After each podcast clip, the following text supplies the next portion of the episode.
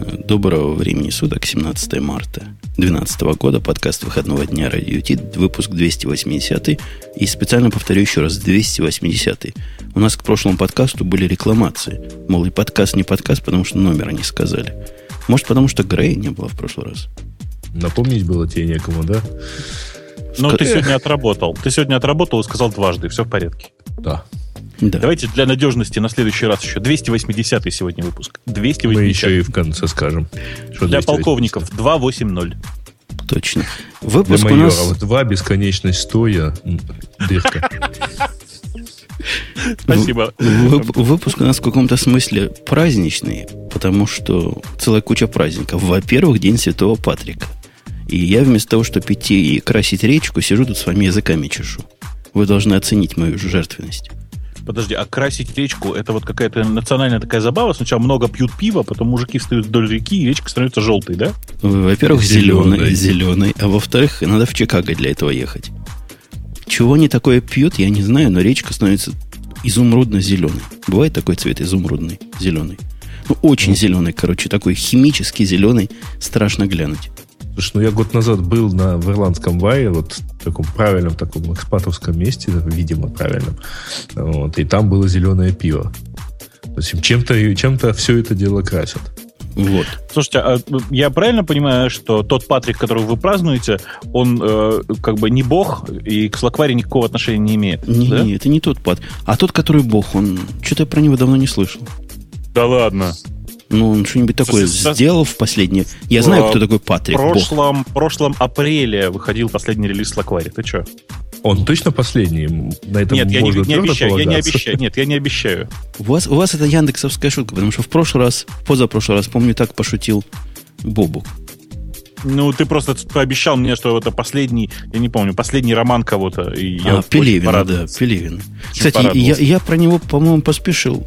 Вчера после его прослушивания не смог полночи заснуть.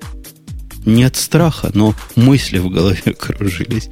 А мысли-то куда девать? Так что теперь немножко сонный. Второй праздник, который у нас сегодня, я хотел его начать с того, что сказать Бобук условно три буквы. Не А-а-а. то, что вы подумали, а другое.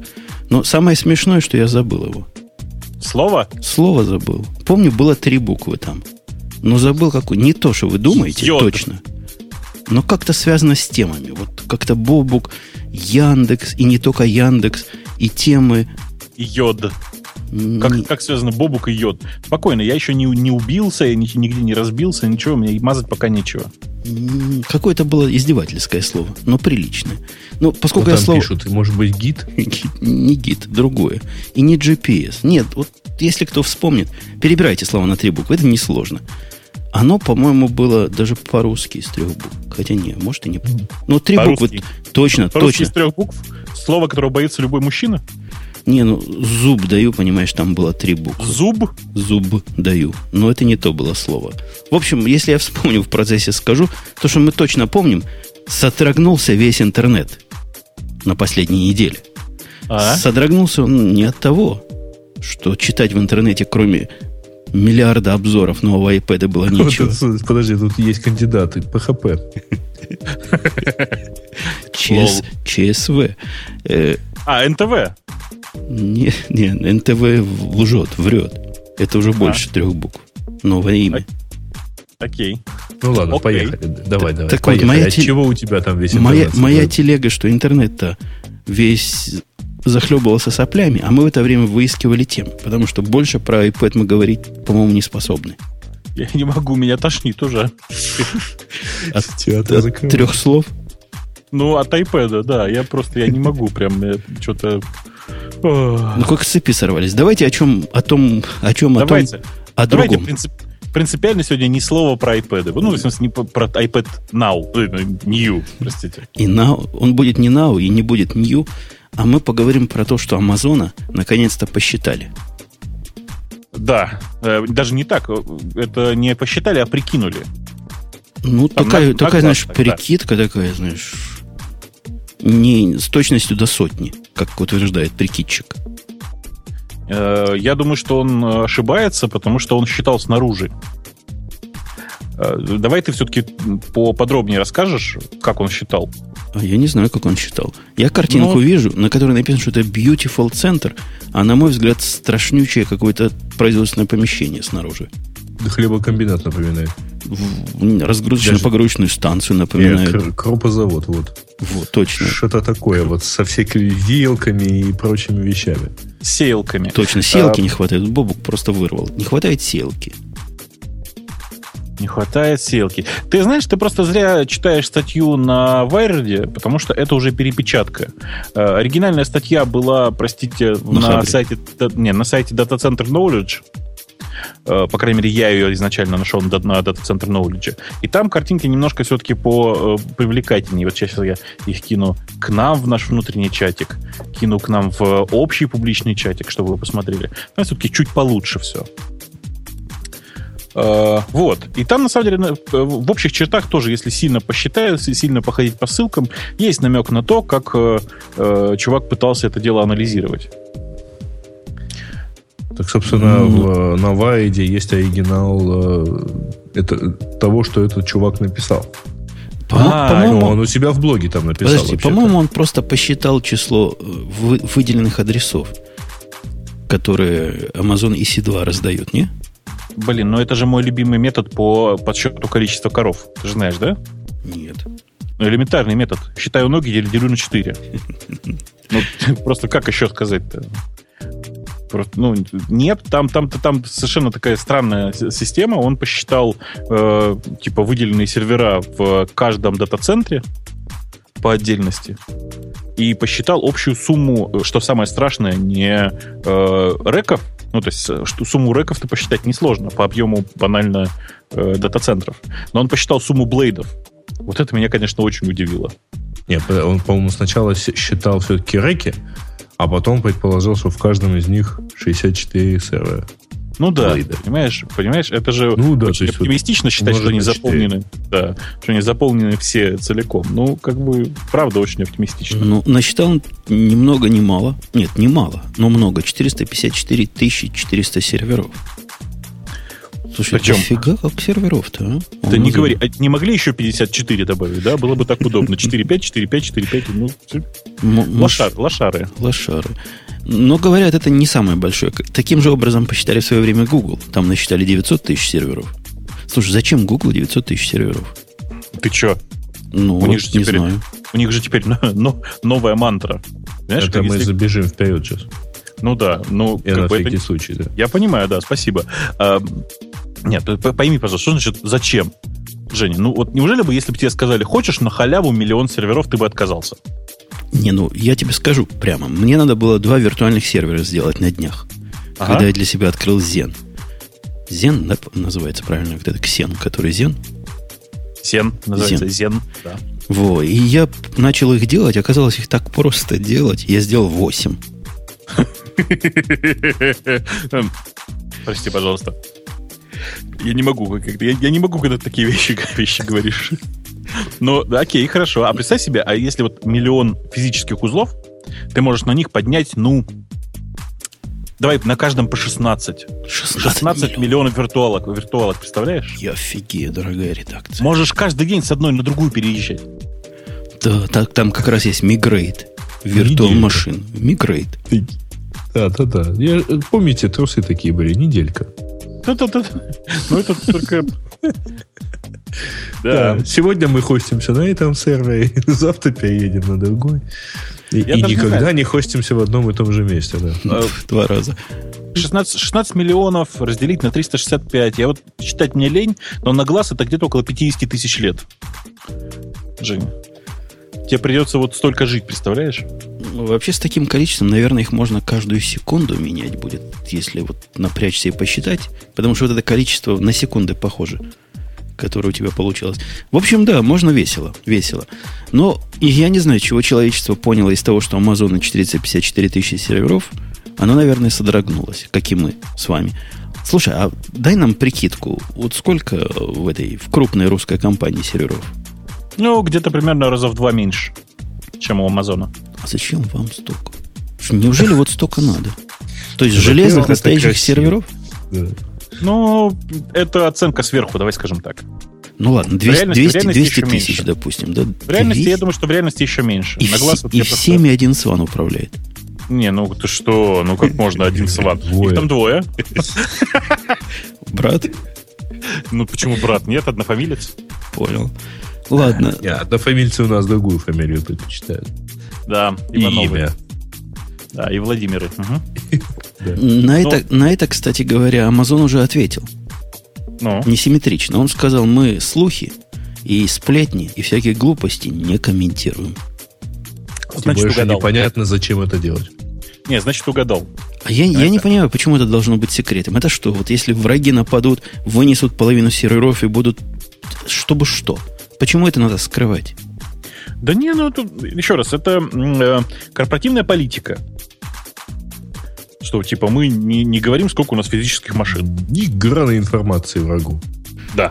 Непонятно. Ну, мне спрашивают, еще... спрашивают, сколько же у Фейсбука э, серверов. Знаете, у Фейсбука серверов где-то примерно на два порядка меньше. А, кстати, они все вместе собираются, Google, Facebook и Amazon, да? Они же все втроем говорят о кастом каких-то серверах, которые не как, не как все выглядит.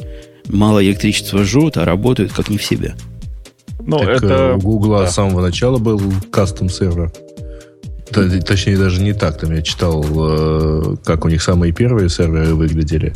Они, чтобы экономить, э, они впихивали 4 сервера в один юнит, условно, там, переделывая их как-то, там, убирая э, много чего. В общем, как, в тот момент, когда были, у них ни у кого не было там своих дата-центров, а были, условно говоря, зоны в э, вот, зона Гугла была самая теплая. Хотя в нее дополнительно еще гнали там дополнительный воздух какой-то для охлаждения.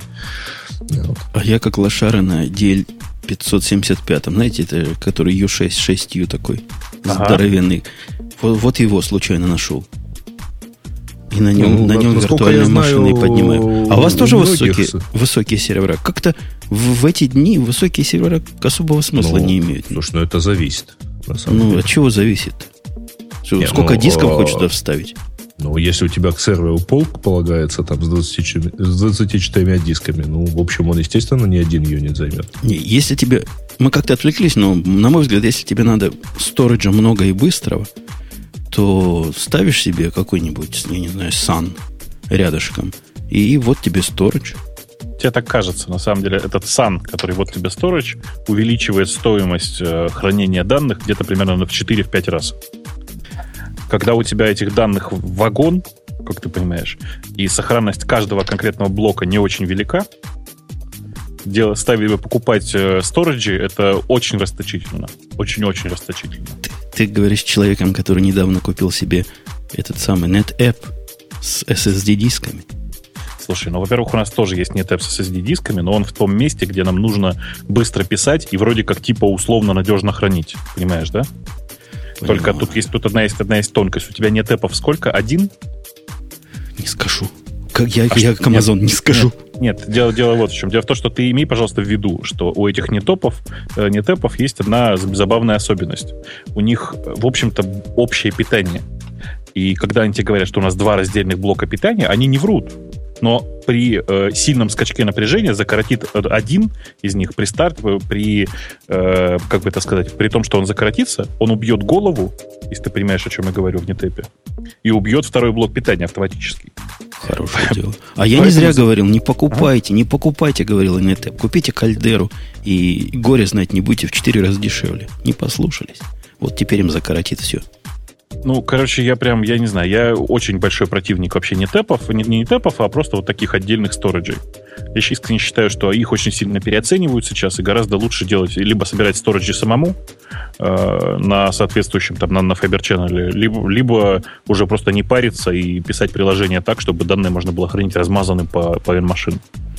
Ну, это специальным образом писать. А если тебе надо централизованно их как-то в архив для, для больших сториджей есть все-таки место. Ну, Не-не, есть, есть, но это архив с ненужными данными. Понимаешь? Да, да, да. Такой я, гига, гигантский трэшкэн, знаешь?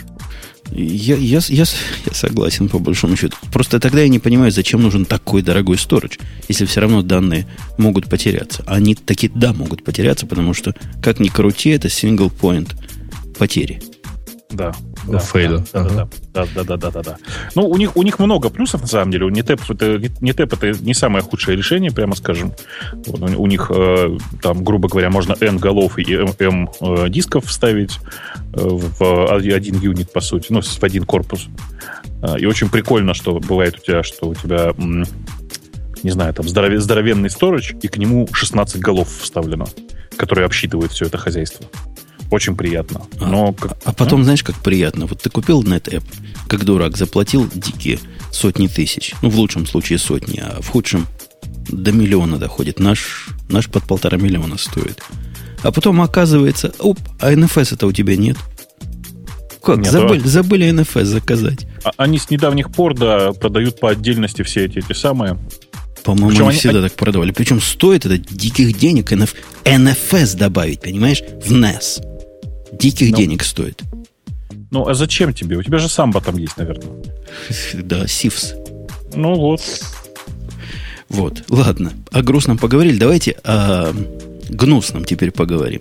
Не, давайте, э. давайте сначала закончим тем э, простой мыслью, что вообще-то у нас э, на Амазоне хостится Dropbox, хостится Netflix и прочие другие ребята, и они, понятно, раздают большое количество данных. Радио Ти на Амазоне не хостится, как это ни странно. Лжец, лжец. Лжец, да? Вики, радио, вики радио.ком именно там и хостится. Окей, вики радио.ком хостится на Амазоне, а все остальное у нас хостится вообще по НТВ. По углам. И по НТВ мы не рекламируемся. Не рекламируемся. Потому что НТВ лжет. Во, кстати, о лжи. Как ты хорошо, Бубук, перешел на следующую тему. А, да? Был у меня случай в жизни. Пришел я к честному, на первый взгляд, человеку. Даже так. такому любимцу женщин. По его словам, в чем я теперь сильно сомневаюсь. И спросил его него. Да, Коля, все, младший брат делает карты, по которым можно ездить. А старший брат сидит в сторонке и лапу сосет. И что мне человек говорил? Это не наш бизнес, это нам не интересно, я не знал. И что теперь? И в кого куда-то нас поставил, в какую позу? Нет. В Алиса, позу лжецов. Ты, Алиса, ты меня не путай. Значит, я сказал буквально, говорил буквально следующее. Что, во-первых, навигаторы железные – это не наш бизнес. Второе, что я говорил, что мы э, всегда живем за счет партнерств и не готовы э, разрушать этот бизнес. Я прямо сейчас цитирую то, что я говорил. Я не готов разрушать этот, вы не готовы разрушать этот бизнес. Э, есть платные ребята, которые делают навигаторы, они же изготовляют карты, и разрушать их бизнес это плохо. Погоди, мы то подож... есть вы были не готовы до какого-то времени, а теперь стали совсем готовы. Ну, мы, мы подождали, пока на рынок вышло три бесплатных навигации, после этого выпустили свою куча людей вокруг ходит и спрашивают, мы про, ваш, про, про вашу навигацию знаем уже там годы. Чего же вы ее раньше-то не выпустили, типа? Ну, потому что мы не хотели быть убийцами рынка. То есть вы как считаете, вы выпустили вот этот навигатор? Я про него читал. Я его сам не ставил. Ты, ты его не можешь посмотреть даже, к сожалению. Да. Он только для России, да? Только для русских? Он, он, он только в, для того места, где у нас есть карта. У нас нет американских карт. Пока. Нам предлагают, нас... нам предлагают новый лозунг. Рядом с НТВ лжет, Яндекс лжет. Ну, не, там, не, чувак... там, там да. чувак несет что-то совсем не, другое. Я, вот, я могу рассказать, я могу рассказать, про что чувак говорит. Это там действительно, это, это наш фейл там один большой. Вот. Но это отдельная история. Так вот, я тебе просто, Жень, хочу сказать, что если ты надеешься, что если я сейчас буду рассказывать, какой у нас хороший навигатор, то я про наш хороший навигатор могу сказать неделю. Ой, ну, как, неделю могу разговаривать. Но в реальной жизни Яндекс Навигатором прямо сейчас просто обычным э, людям, которые хотят им пользоваться именно как офлайновым навигатором, ну, им нельзя пользоваться. Невозможно пользоваться сейчас им. Он такой же, в смысле, ограниченности, ограниченный, как гугловый. То есть, если нет у тебя интернетов, то иди в баню. Да. Пока. Э, это, это одна сторона. Вторая сторона заключается в том, что на самом деле это э, как бы сервис, который построен на базе, на базе текущих Яндекс-карт. Текущие Яндекс-карты очень плохо понимают, как устроено автомобильное движение. Это, ну, просто мы только начали в этом, в этом направлении работать. Э, я по Москве очень много катаюсь с навигатором. Все навигаторы полное фуфло, вообще просто ужас. А, вообще, а, а что ты имеешь в виду? Вот я хочу понять. Ай, Очень просто. Массу. Очень просто. Во-первых, у, у вас у вас в Штатах вам чем, чем хорошо? У вас э, государство принудило, точнее не так, большая часть штатов принудили дорожных работников в случае изм... малейших изменений рапортовать значит, централизованное место. И это прямо я очень завидую, вот что у вас так есть. Потому что у нас невозможно узнать, что какой, в какой-то улице внезапно вдруг через неделю поменяют направление движения. Понимаешь, да? Ну, а голова у тебя на что? Видишь, что нельзя туда ехать, не едь, а навигатор тебе пересчитает. Да я это-то понятно, но подожди, просто подожди, что проблема... значит навигатор пересчитает? Навигатор изначально тебе посчитает, и ты такой доволен. Опа, Яндекс мне по стоичке маршрут проложил. Вот. И нифига не скажешь. Да вы, вы это преувеличиваете. Мне кажется, Нет. обновление, я не знаю, у вас что, каждый день дороги меняют? Какой каждый день? Каждый час, Женя, ты что? Я с тех пор, как Хаммер купил, мне пришло 6 или 7 дисков обновлений. Я, говорит, а, я, говорит, с тех пор, говорит, как купил КАМАЗ, вообще забил на навигацию. Так вот, положено их вставлять туда и проводить странную процедуру обновления внутреннего CD. Там как-то какие-то клавиши нажимать. Не всегда было лень. Поэтому я езжу с тем, что было из коробки. И нормально ездит. Ну, пару раз было, едет, говорит, езжай, а там уже дороги нет. Ну, ладно небольшой, так сказать, дел. Ну, нет, Жень, я, я не об этом на самом деле. Ты, просто правда недооцениваешь. У нас невозможно узнать, что какие-то изменения произошли в э, текущем, э, текущей карте. Прямо реально невозможно. И это очень большая проблема. Вторая проблема заключается в том, что э, в штатах больш, в большей части штатов э, государ, не то, что государство регулирует, а государство э, очень жестко бьет тех, кто строит дороги, и они предоставляют информацию о дорогах, которые уже построены. У нас в реальной жизни всего этого нет. И действительно бывают идиотические совершенно ситуации. Реально идиотические. То есть вот сейчас, давай, вот я, смотри, сейчас я не упущу возможность степнуть и все-таки скажу. Хуже навигация, чем э, там, не знаю, хуже, хуже навигации, чем в Москве, по-моему, только в Смоленске где просто карт нет сейчас нормальной. Ее только, только люди сами нарисовали, в смысле, сами жители, и все. Погоди, да, погоди, твое, да. твое вот это Слушайте, у вас какое-то это самобичев... без, без особых новостей, это, но... Это не самобичевание, прости. Это как раз... Э, давай, давай сначала про плюсы расскажу. О, смотри, я во, придумал. Во, расскажи мы, про плюсы. Мы, мы, э, у нас очень сильная айтишная команда, у нас очень сильная команда навигатора. У нас вообще очень сильная мобильная команда, правда. И тот движок, который сейчас сделали, вот люди, которые его крутят, они смотрят и говорят, вау! Потому что даже на старых андроидах там все летает. Слушай, вот я читал летает. про... Я даже захотел поставить себе на Android, который у меня нет, вашу программу, которую я не могу поставить. Потому что, говорят люди в комментариях, это первая программа, которая так плавно работает на андроиде. Да, но там просто хитрость заключается в том, что просто команда действительно очень сильная, и они занимались оптимизацией, там, три с половиной месяца они занимались только оптимизацией движка. Это реально самый крутой движок. Вот это просто без вопросов. К сожалению, картография сейчас очень сильно тянет это все дело назад. А, вот, да, про картографию. Откуда карты? Это, это народные карты какие-то? Это, нет, это, это наши карты. Это наши индексовые карты, которые там мы, мы рисуем и... Э, ну, Значит, это все те карты, которые есть на Maps Яндекс.ру. Ну, ну, на тип, Maps у нас. Типа, типа того. Ну, да, там есть некоторая тонкость. Дело в том, что на Maps Яндекс.ру есть э, очень много э, хороших карт, но э, не по всем из них есть маршрутизация. Вот в чем тонкость. Ну, То да. есть просто, нас, просто... В реальности маршрут, маршруты у нас есть по России и по Украине. Вот. Причем по России есть э, по большинству городов, э, и, а по Украине есть просто цельный граф. Ну, ну там, да, если вдаваться да. в подробности, для того, чтобы а, вот то, то, что нарисовано, то, что там видно, условно говоря, растровая картинка, ее совершенно недостаточно для того, чтобы маршрутизировать по ней. Для маршрутизации нужен граф. Вот обычный граф дорожный, что вот из этой улицы на эту улицу, можно, из этой точки на эту точку можно попасть вот по таким аэровым графам. Вот. А, это, э, вот эта информация, это отдельный пласт информации, он не виден в обычных картах. Но вот только он дает возможность маршрутизировать. Ну вот.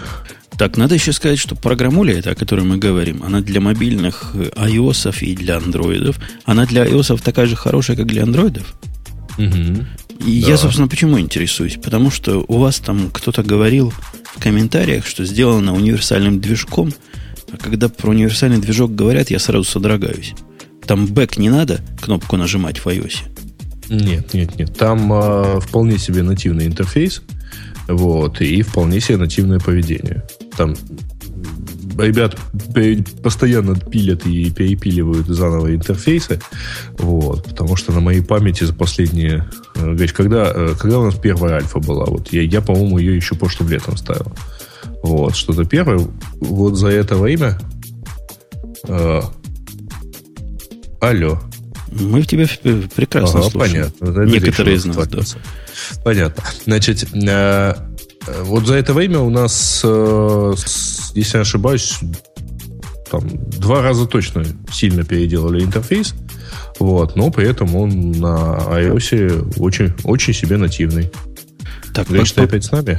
Да, да. Вернулся. У меня вот вопрос, как у человека, интересующегося навигацией. У вас тут сказано, что оно умеет прокладывать маршрут с учетом пробок. Ага. У меня есть один навигатор, не тот, который в машину встроен, а тот, который в iPhone, который вот этот тоже умеет делать. Он страшно тормозит с прогнозом, когда надо пробки учесть. У вас тоже так или лучше? Нет, э, у нас э, просто пробки, у нас маршрут рассчитывается на сервере, и там, конечно, не такая простенькая железка, как у тебя в навигаторе. В смысле, О, что не iPhone. она...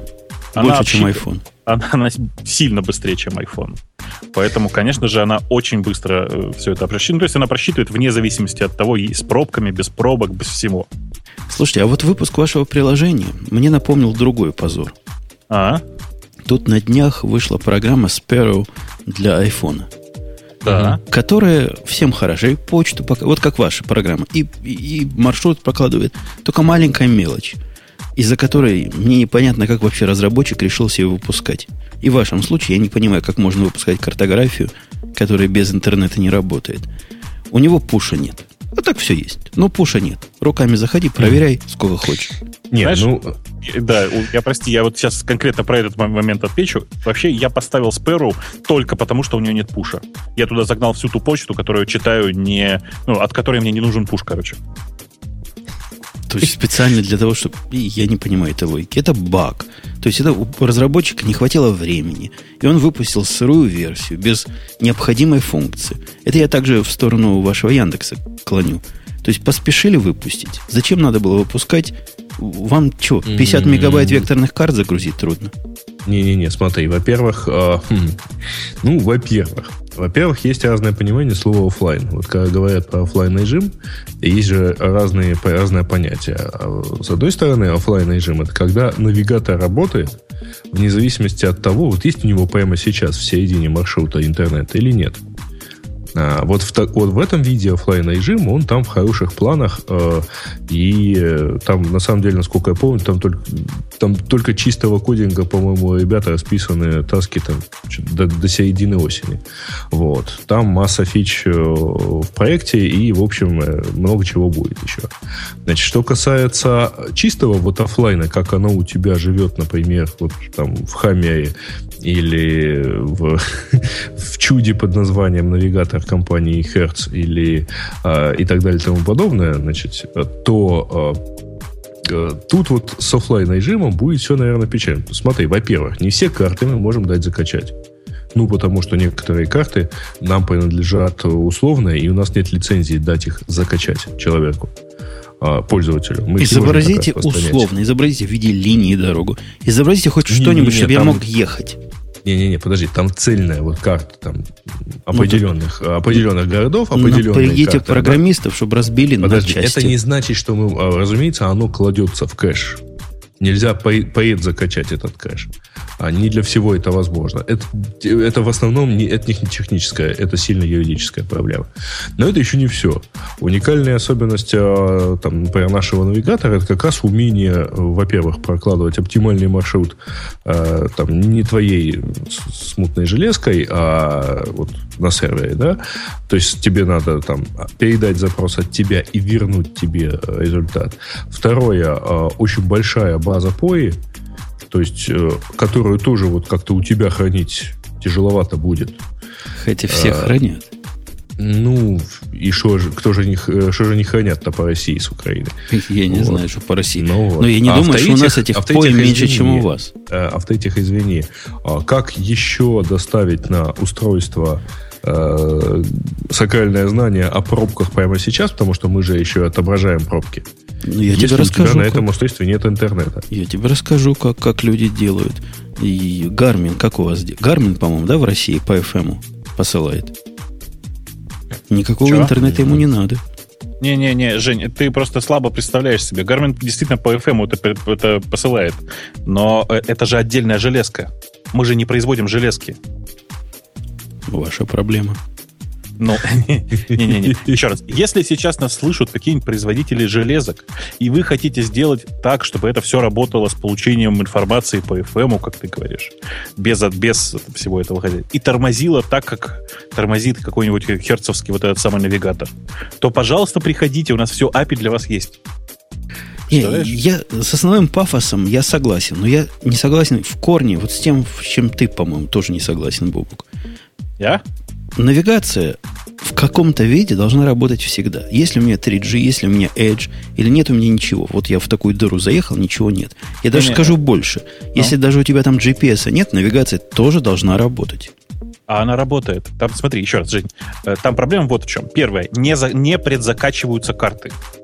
Это, скорее всего, будет исправлено в том смысле, что... Это э, постепенно ты... исправляется, на да, самом деле. Да, там идея очень простая сейчас, что если ты построишь э, маршрут какой-то, и у тебя здесь прямо сейчас есть интернет, то тебе предзакачается карта по этому интернету, по этому маршруту, чтобы в процессе у тебя не было проблем. А, пункт номер два называется подруливание. Оно, э, это есть во всех GPS-навигаторах, когда ты э, в какой-то момент уходишь с маршрута, и навигатор не перестраивает весь маршрут целиком, а пред, предлагает тебе вариант, как вернуться на маршрут. Понимаешь, да? Угу. Такие, такие просчеты, конечно же, тоже будут. Просчеты, в смысле, э, просчеты возвращения к ближайшему маршруту прямо здесь, прямо на навигаторе. А, сейчас, а сейчас как оно делает? Сейчас новый маршрут прокладывает, да? А, нет, оно сейчас очень, на очень небольшом расстоянии, когда очень-очень примитивно вернуться на маршрут. Она прямо показывает тебе, как, как вернуться, а так она, конечно же, просто отправляет снова запрос на сервер, э, к тебе приходит полный, полный новый маршрут. А, а это, это реально долго или реально быстро? Нет, Потому это, что... нет, это просто меня... для этого реально нужен интернет. Конечно, для этого интернет нужен. Но у меня это занимает, типа, там, вот я сегодня тестировал, я, правда, за городом при этом был. Э, у нас просто, Жень, ты не в курсе, у нас просто за городом э, GPRS, ну, 3G работает сильно лучше, чем в городе. Так вот, у меня, у меня просто банально пришел э, ответ от... приходил ответ от наших серверов быстрее, чем я успевал замечать, что я съехал с маршрута. А, вот в современных программах, насколько я понимаю, я давно, давно здесь сижу, давно навигацией пользуюсь. Раньше навигация действительно по запросу, вот как ты съехал с маршрута, оно тебе перестраивает его. Современная навигация, мне кажется, строит вот эти маршруты вправо-влево на лету. То есть даже до того, как ты свернул куда-то, он предполагает, куда ты можешь свернуть не туда. Потому что ответ мгновенно, вот ты съехал не туда, он тебе сразу раз говорит, вот не, вот не, теперь это, так. Это, это, это другое. Это тебе пред, у тебя предпростроен маршрут. Э, когда ты едешь просто на навигаторе, навигатор все это время в бэкграунде считает варианты маршрута, да, да, да. чтобы Нет. очень быстро тебе их показать. Но тут есть одно но. Это можно нормально пользоваться только при, при том, что у тебя выделенная специальная железка для этого. Потому что, например, тот же самый iPhone при таком поведении у всех, кроме Том Тома, ест, съедает батарейку быстрее, чем заряжается. Ага, так это... Заряжай, заряжай его хорошим током и не успеет съесть быстро. Вот ты представляешь, вот это реально вполне ситуация. Я просто, я, я очень много ездил с разными навигаторами в тот момент, когда мы писали навигатор. И в частности, Сиджик есть такое довольно популярное решение. Это бывшая команда iGo, которая взяла, взяла и написала свой навигатор. Бросила iGo и написала свой навигатор. Так вот, э, у этих ребят отличный навигатор, но в режиме, когда ты максимум всего выставляешь, он у iPhone 4 съедает батарейку за 5 часов, при том, что iPhone воткнут в зарядку. Погоди, а вы умеете понимать тонкости? Типа? Тонкости. Вот, например, когда я в Чикаго попадаю в место, где нет GPS, я могу и дальше ехать, потому что я, оно понимает направление, мое последнее, скорость движения. Да, То есть конечно. Датчики конечно. там у вас же тоже есть. Вы тоже конечно. можете. Нет, а это, как вы это, это можете? Нет, нет вы не можете. Пока вы же колесом, вы же колесом не привязаны. Откуда колесом вы знаете? не привязаны, но зато мы умеем по э, 3G, по, по, есть. Во-первых, есть акселерометры, во-вторых, мы умеем по э, твои по, по изменению сигнала сотовых сетей определять, где ты находишься с точностью до 50 метров. Э, потом у нас есть уникальная, опять же, фича вокруг Wi-Fi точки в Чикаге есть, как ты знаешь, наверное. А у нас есть привязка почти всех э, Wi-Fi точек к, к физическим координатам. Э, и в результате ты практически не теряешь сигнал. Ну, то есть то, что потерялся сигнал от спутника, означает, ничего не означает вообще в городе. Вот за городом бывают проблемы, потому что там бывает, что одновременно потерялся и GPS, и сотовый сигнал, и, а Wi-Fi там вообще никогда не было. И тогда ты едешь тупо по акселерометру, и там погрешность очень большая. Понятно. Я понял. В общем, да. Молодцы. Слушайте, Короче, а, нет, а ваши конкуренты, да. ваши конкуренты, а то мы о вас, да о вас.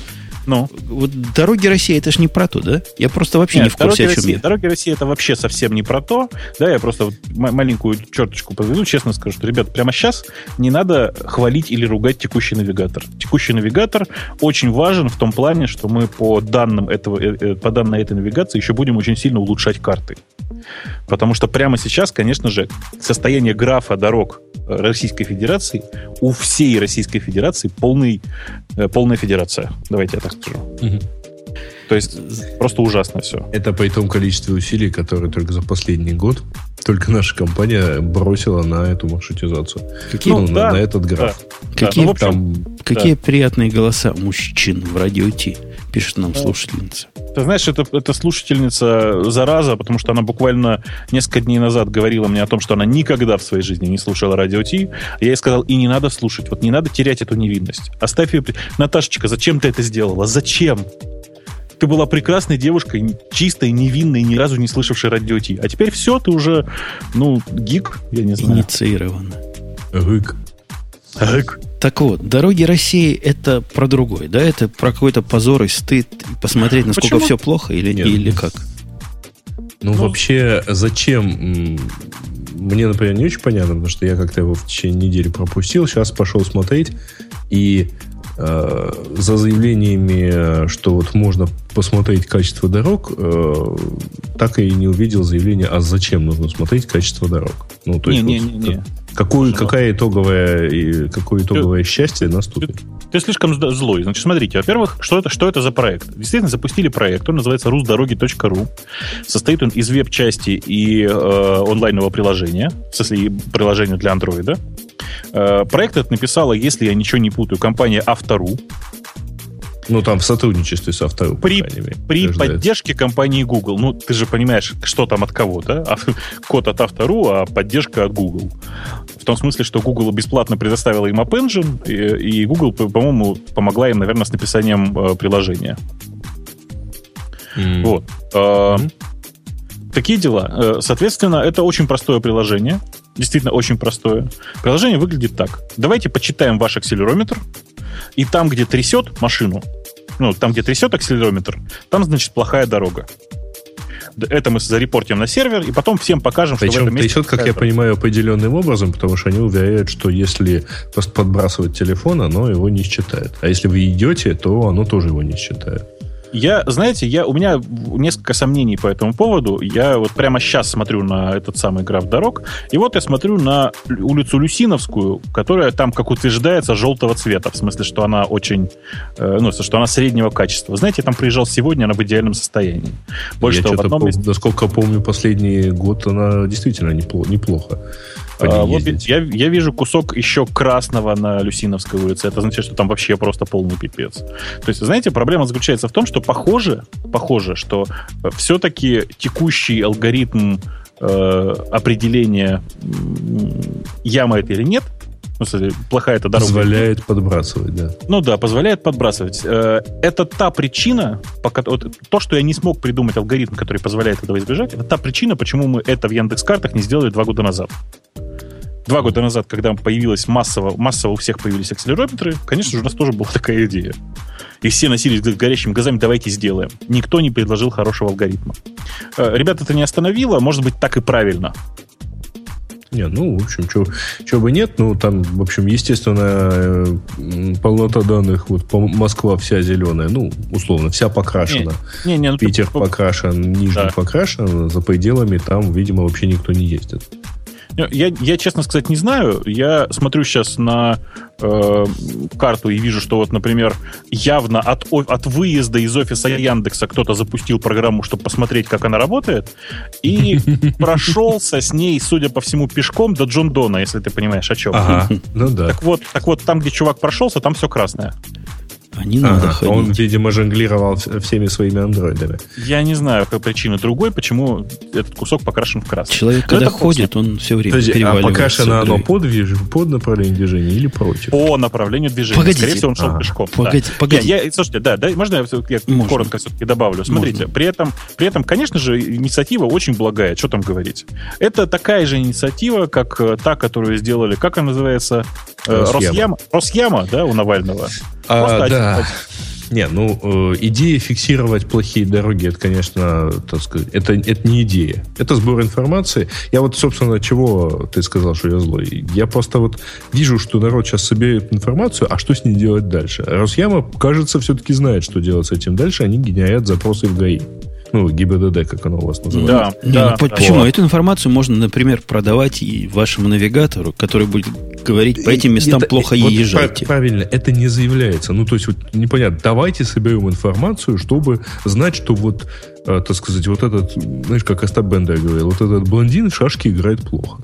Ну, вот. сначала соберем информацию, потом, а потом, видно, что потом с ним можно что-то будет сделать. Что ты такой злой? Ну, вот. Жень, а... у меня, у меня есть одна, одно подозрение, что сейчас э, э, эту информацию собирают очень странные люди. Это не люди, это их телефоны сотовые собирают. Нифига. Ты думаешь, это встроено в какие-нибудь карты? Нет, это отдельное приложение, которое сидит в бэкграунде и ждет твою батарейку. Понимаешь? Да. А, ос- особенно для андроида это актуально. Да? да, да. У меня проблема вот в чем. Проблема в том, что э, тут написано при поддержке Google, а на самом деле Google поддержку не оказала. То есть, вообще-то это правильно было встроить в гугловые карты, и вот тогда это была бы бомба. Правда, очень, хоро- очень хоро- хорошая идея была бы. Вторая проблема... Это могло было бы одним из факторов маршрутизации вообще-то сделать. Не только в обход пробок, ну, но и в объезд ям. Ну, теоретически да, на практике это малореально, особенно в Москве. Слушай, коллега, вот. ты говоришь, да. что вы такое не встраиваете, потому что не смогли придумать, как это сделать правильно. Я правильно да. понимаю, да? Ну, примерно так. Я, я, я, по крайней мере, точно не смог, не стал на, это, на этом настаивать, потому что не смог придумать, как правильно это э, все действительно интерпретировать. Ну, э, еще, так сказать, одно. Скажите, пожалуйста, а есть разница, как это приложение учитывает ямы, если оно едет на заднем, там, где-нибудь на торпеде шестерки, в смысле Жигулей шестой модели, или где-нибудь на торпеде, ну, такой машины, как у Жени или Гриш у тебя? Я, ты, ты говоришь, Гриш, у тебя, как будто у тебя теперь другая машина. А, это я намекаю на, свежие новости. А, дело в том, что нет, дело в том, что просто я не знаю, учитывает она или нет, думаю, что нет. Вот. Погоди, погоди, ты, а ты, ты, тебе интересно. То, то есть Грей позавидовал твоей машине и купил себе такой же, ты хочешь сказать? Не только, же. только бензиновую. Это у них там на Украине с дизелем очень нехорошо. Как, как, как у нас, как у нас в Америке. У нас он дороже да. стоит. У нас тоже. Угу. А, значит, не, ну то есть вот, короче, э, разница-то все-таки есть между тем, как трясет в, в, там, в одной машине и как трясет в другой. Не, ну это элементарно решается. Вводишь там, я на такой-то машине, делаешь поправочку на тряску, на амортизацию. Не, прямо сейчас там ничего никуда не вводится. Это, во-первых. А во-вторых, есть разные настройки э, подвески. Понимаешь? Вы, вы уже к таким тонкостям. Ну, когда трясет, понимаешь, оно же трясет. Ну, ну что за кого нас держите? Оно же трясет, а трясет. Ну, жесткое, там не жесткое. Когда сильно трясет, когда у тебя не дорога направления, оно заметно. А если там так сильно трясет... О, кстати, надо посмотреть, а там на Чукотке как там сейчас? Там же сейчас этот... Как с картами? Лебедев катается. Нет, как с картами мы знаем. Нет, Лебедев в, в Сан-Франциско катается. А, кстати, да, поздравьте все. Сан, как? Э, не тот Лебедев. Сван, Сван, Я не Свана имел в виду. Сван, Сван сейчас прямо в самолете. Сейчас причем в самолете. Это причина того, почему у нас лежит чат, как, как я понимаю, да? Uh-huh. Просто Сван уехал, чат упал. Это классическая история. А, и Сван сейчас летит в самолете. Я считаю, что он обязательно должен хорошо долететь. Знаете, была отличная, отличная формулировка. Помните, я недавно рассказывал о том, что сейчас для того, чтобы э, показать всем, что ты гей, недостаточно купить технику Apple. Еще нужно купить Toyota Prius. Э, так вот, они всерьез обсуждали, не взять ли в Сан-Франциско Кстати, они высаживаются в Сан-Франциско. У них с собой у каждого по MacBook, э, у каждого по iPad. Они заходят в прокат машин и берут Toyota Prius. Представляете, как бы это было типично? Но ну, нет, действительно, они, действительно возьмут. Нет, они не они договорились, по-моему, взять какую-нибудь зажигалку такую, чтобы позажигать по калифорнийским дорогам. Я поржал, ну ладно, пусть позажигают. А что а там такого в калифорнийских дорогах, чтобы по ним позажигать? Но дело в том, ну, что просто в Штатах немножко ровные. В Штатах э, очень дешевые зажигалки, понимаешь? Не, ну там все, в общем, недорогое, если брать на прокат. Они, а представьте еще, кстати, простите, что я вот э, совершенно не гиковская тема. Сварм в какой-то момент что-то просматриваю, говорит, может быть, импалу взять. А знаете, да, что такое Chevrolet импала?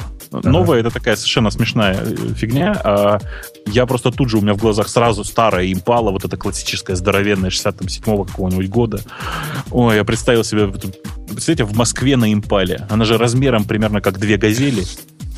Я Это... по Нью-Йорку ездил, э, зажигал немножко в другой машине, в Линкольн Таункай. Ну, это, вот. я, я ездил в Ford Crown Victoria, это та же самая фигня. Вот, мне, не, мне безумно понравилось, потому что, во-первых, это была примерно, кажется, половина машин вот попутных, то есть я никак не выделялся.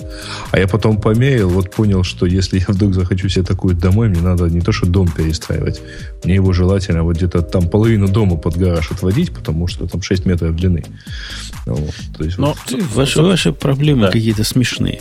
У, у Пастеруса не смешная проблема. Это же не проблема. И Наверное, радость для них это, да? Э, Их скупили. Да, раз мы закончили тему с э, Гуглом и этим самым, давайте к Пастерусу, что там. Пастер, я... Э, это же да. неожиданно. Мне это было неожиданно под самый дых. То есть у меня уже блогов сто лет нет на Пастерусе. Меня он измучил своей нестабильностью, а, видимо, Твиттер, оно самое оно. А ага. они, э, насколько я понимаю, ну, новость вообще про то, что Твиттер э, купил э, Пастерус – ну, сервис такой, куда, в общем, по-моему, у него первая и главная фича была то, что в блог можно было писать по e-mail. Вот, то есть там по-новому, конечно, наросло все остальное, но вот, кажется, это была ключевая фича. Но это да, был, и, был один из да. первых таких очень легких блогов. Ну, таких смертельно ну, легких. Очень быстро туда написать. Такой без JavaScript по определению. Все просто как дверь. Какие-то mm-hmm. темплейты у тебя на коленке сделаны этим пастерусом, но вот шаг вправо, шаг влево. Можно было его кастомизировать, но до минимума. Ну, например, комментарии из э, любимого нами дискуса туда прикрутить нельзя было, из-за того, что JavaScript не поддерживается. И работал он не очень, прямо скажем, чтобы стабильно. Меня вот это в нем раздражало. День лежит, ну, день, день почти лежит. Слушай, они, по-моему, такие все, эти не, маленькие. Но, слушайте, нет, справедливости ради, последнее время Пастерус не ложился. Не надо уж так, как поклепа такого на них. Э, и что-то я хотел сказать. А, и я хотел сказать, что, конечно, он в последнее время нифига не ложился. Э, и важно, что ребята просто двигались в правильном направлении. У них, так как это, продуктовое видение хорошее было. Как вам формулировка? Ага. А я, я не понял их, видимо. Какие-то группы запустили, какие-то что-то такое странное, которое сто лет в этой простоте не надо. Значит, э, да, ну, в общем, это продуктовое видение, оно у них не поменяется. В смысле, что продукты никуда пока не деваются. И очень как-то э, кажется, что купили не компанию, а купили команду. Ну, они сами так говорят. Твиттер, вот. по-моему, так и говорит. Мы команду купили. Ну да, то ну, есть да. вот Э, Вообще Поэтому... за, за, последнюю, да, за последнюю неделю произошло два таких вот э, акхайринга, как сейчас принято говорить, да, acquisition для набора людей. Вы же знаете, да, что Milk ушел в Google и угу. Пастерус ушел в Twitter. Угу. То есть они купили прямо самого, самого Кевина Роза, да? Да, да, да. Ну, видимо, без него купить было нельзя. У меня такое объяснение. Без него остальные не продавались. Да-да-да, он в нагрузку ушел, по всей видимости. Вот. Потому что, честно говоря, так вот посмотреть, я не очень понимаю, зачем он Google. То есть зачем там, наверное, команда, которая занималась там, э, ну, Milk это вообще такой инкубатор, который, кстати, на этой неделе закрыл свой единственный продукт. Они закрыли именно потому, что у них произошел акхайринг, как мне объяснили. А, есть, ну тогда более-менее понятно. То есть там но, все... но, кажется, он все равно не полетел. Поэтому. Эм, да. Ну, он, вот это он, Оинг, он, который... Он не полетел, он не полетел, но э, Рома Иванов, который Кукуц, очень э, правильно написал вообще у себя там где-то в бложике, что ребята не поняли, а, у меня в бложике, прости, что ребята не поняли главного. Главный принцип построения таких социальных сервисов, это, ну, типа, Игра. несмотря на то, что он не летит, продолжайте делать. Бобук, я вспомнил А. слово на три буквы. Какое? RSS. Так. О. Я хотел тебе с самого начала поседовать, что ты собака, брешешь собака. Кто Это как? обещал мне RSS сдать из твоего Какой? замечательного новостного А, подбора? прости, пожалуйста. Нет, у меня, это, это еще раз, RSS в новостном, на Там новостном RSS сайте у меня есть. Discovery работает. Да, но ты, ты-то хотел другое. Ты хотел для специальных звездочкой выделенных тем. Indeed. Ну, вот этого я просто еще не сделал и не сделал звездочкой выделенные темы. А мужики ждут. Я м, буду стараться. Буду стараться. Ну, я, Да. я, я успокоился, я вспомнил слово. А тут такого слова, по-моему, не предлагали вот в вариантах. В А, хорошо. А я, я себе сделаю футболку, я Умпутуну РСС сделал. Кстати, еще одна тема, которую о, за прошлую, ну, которая вот на этой не прошедшей неделе, значит, а, произошла ровно в понедельник. а, э, еще один вот такой вот хайинг так сказать, закрылся. Сейчас, как бы мне это... Короче, Гавала закрылась. Читали, видимо, да? Кто закрылся? Ну, конку- бывший конкурент Foursquare. Его в декабре купил Facebook, и, как стало понятно, купил, видимо, именно, опять-таки, команду, а не сервис. Ну, это такой вот э, геосоциальная сеть, которая вот как-то жила, жила, жила, и потом вдруг ее, там, потеря- очевидно, потеряла темп, потом ее купил э, Facebook в декабре месяце, и с понедельника она ну, отсутствует в интернете, потому что там они обещают в будущем дать возможность там, скачать весь юзер-контент конкретным юзерам, но вот жить они больше не собираются. Ладно, я предлагаю приятно поговорить, Бобук. А бабах? Нет, о приятном для тебя и для Грея. Для двух вот этих злыдней, которым, как что Гуглу плохо, то вам хорошо. Фига А. себе. Не, это неправда. Как, неправда. ага, Ну как ладно, давай. неправда? Давай, давай детально обсудим, но ты пока говори, давай. Ну, чувак, давай, ты, чу- ты поговори, чувак, давай. чувак, который не последний был, чувачок в Гугле, ушел и написал совершенно длинную и, я бы сказал, унизительную для Гугла телегу, почему он ушел, и как вообще Google до этой жизни дошел, что он сам ушел. И все, все, в общем, плохо. Мы все умрем, пишет чувак. Э, Не так. Он пишет точно то, что я писал в э, долгие годы по поводу э, текущего состояния Гу- Гугла. Правда же? Не знаю, не читал. А что ты писал? Я очень долго писал, что Google последнее время, последние три года не тот. Не, ну это, это всякий говорит. Не- э, этот товарищ говорит буквально... Ну, товарищ, я так понимаю, действительно, какой-то был там известный. Хотя я первый раз о нем услышал. Он участвовал в Google Developer Day, выступал. То есть, кого попало видео, не пригласят туда. На двух Google Test Automation Conference выступал. Был, как говорят, плодовитым участником Google Test. Он что, тестер, что ли? Юнит-тестер. Он э, не юнит, он э, как это? QA? Ну, фа- фан- functional, да, он QA. QA. А, ну, значит, Причем Q- такой очень, очень широко известный в- среди QA-щиков QA. Он говорит, что Google была компанией, собственно, его лейтмотив. Google была раньше компанией технологической, которая боролась за инновации, и которая на этом выезжала, и вот всем этим была известна и крута, а теперь стала какой-то гнусной, обычной корпорацией, где деньги стоят во главе всего, и где реклама рулит всем. У меня на эту тему есть большой спич, но он, наверное, должен прозвучать после более конкретных э, фраз. То есть у меня он вообще такой вот, он вообще про интернет. Ну, Ты у, у него, у него, смотрите, у него вот такой подход. Раньше, говорит, у Гугла действительно все доходы были из рекламы, но мы этим не заморачивались. Реклама сама как-то работала, специально обученные люди рекламу эту продавали и покупали, и все работало. Ну да, а мы занимались... брались в том да, да, да, да, да. А мы занимались инновациями. У нас был Labs, у нас был э, App Engine мы придумали, мы Google, значит, Gmail придумали как инициатива снизу.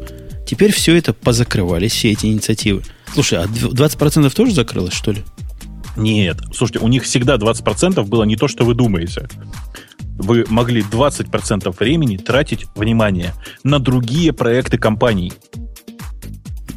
Ну да, но могли и сами их придумать, эти другие проекты Да, компании. Да, и говорит, после вот того, как компания поставила их в планы, вы могли в них участвовать. Ну, То есть да, это не значит, а... что 20% они твои все.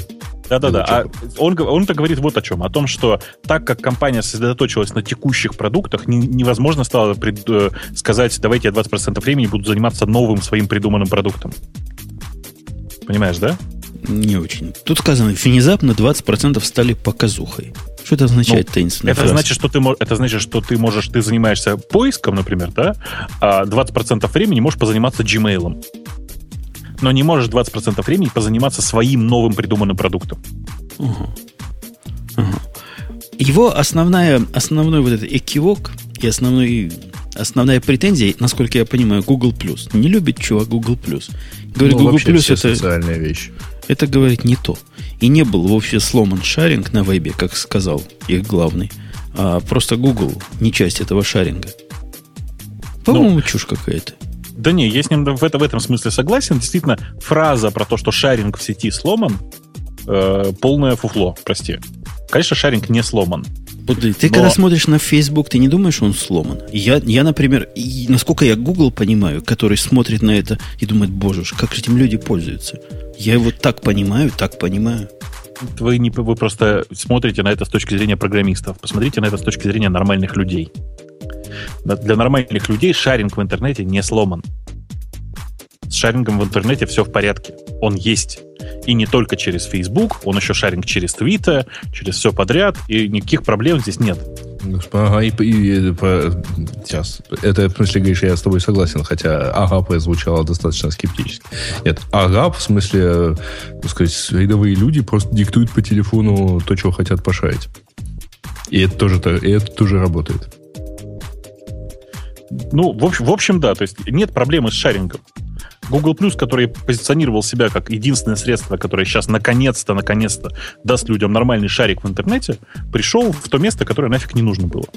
При этом я, конечно, я совершенно не, не скрываю того, что я считаю, что это технологически очень приятный продукт. Что это очень прикольный продукт, наверное, которым, наверное, даже кто-то может пользоваться. Я пользуюсь.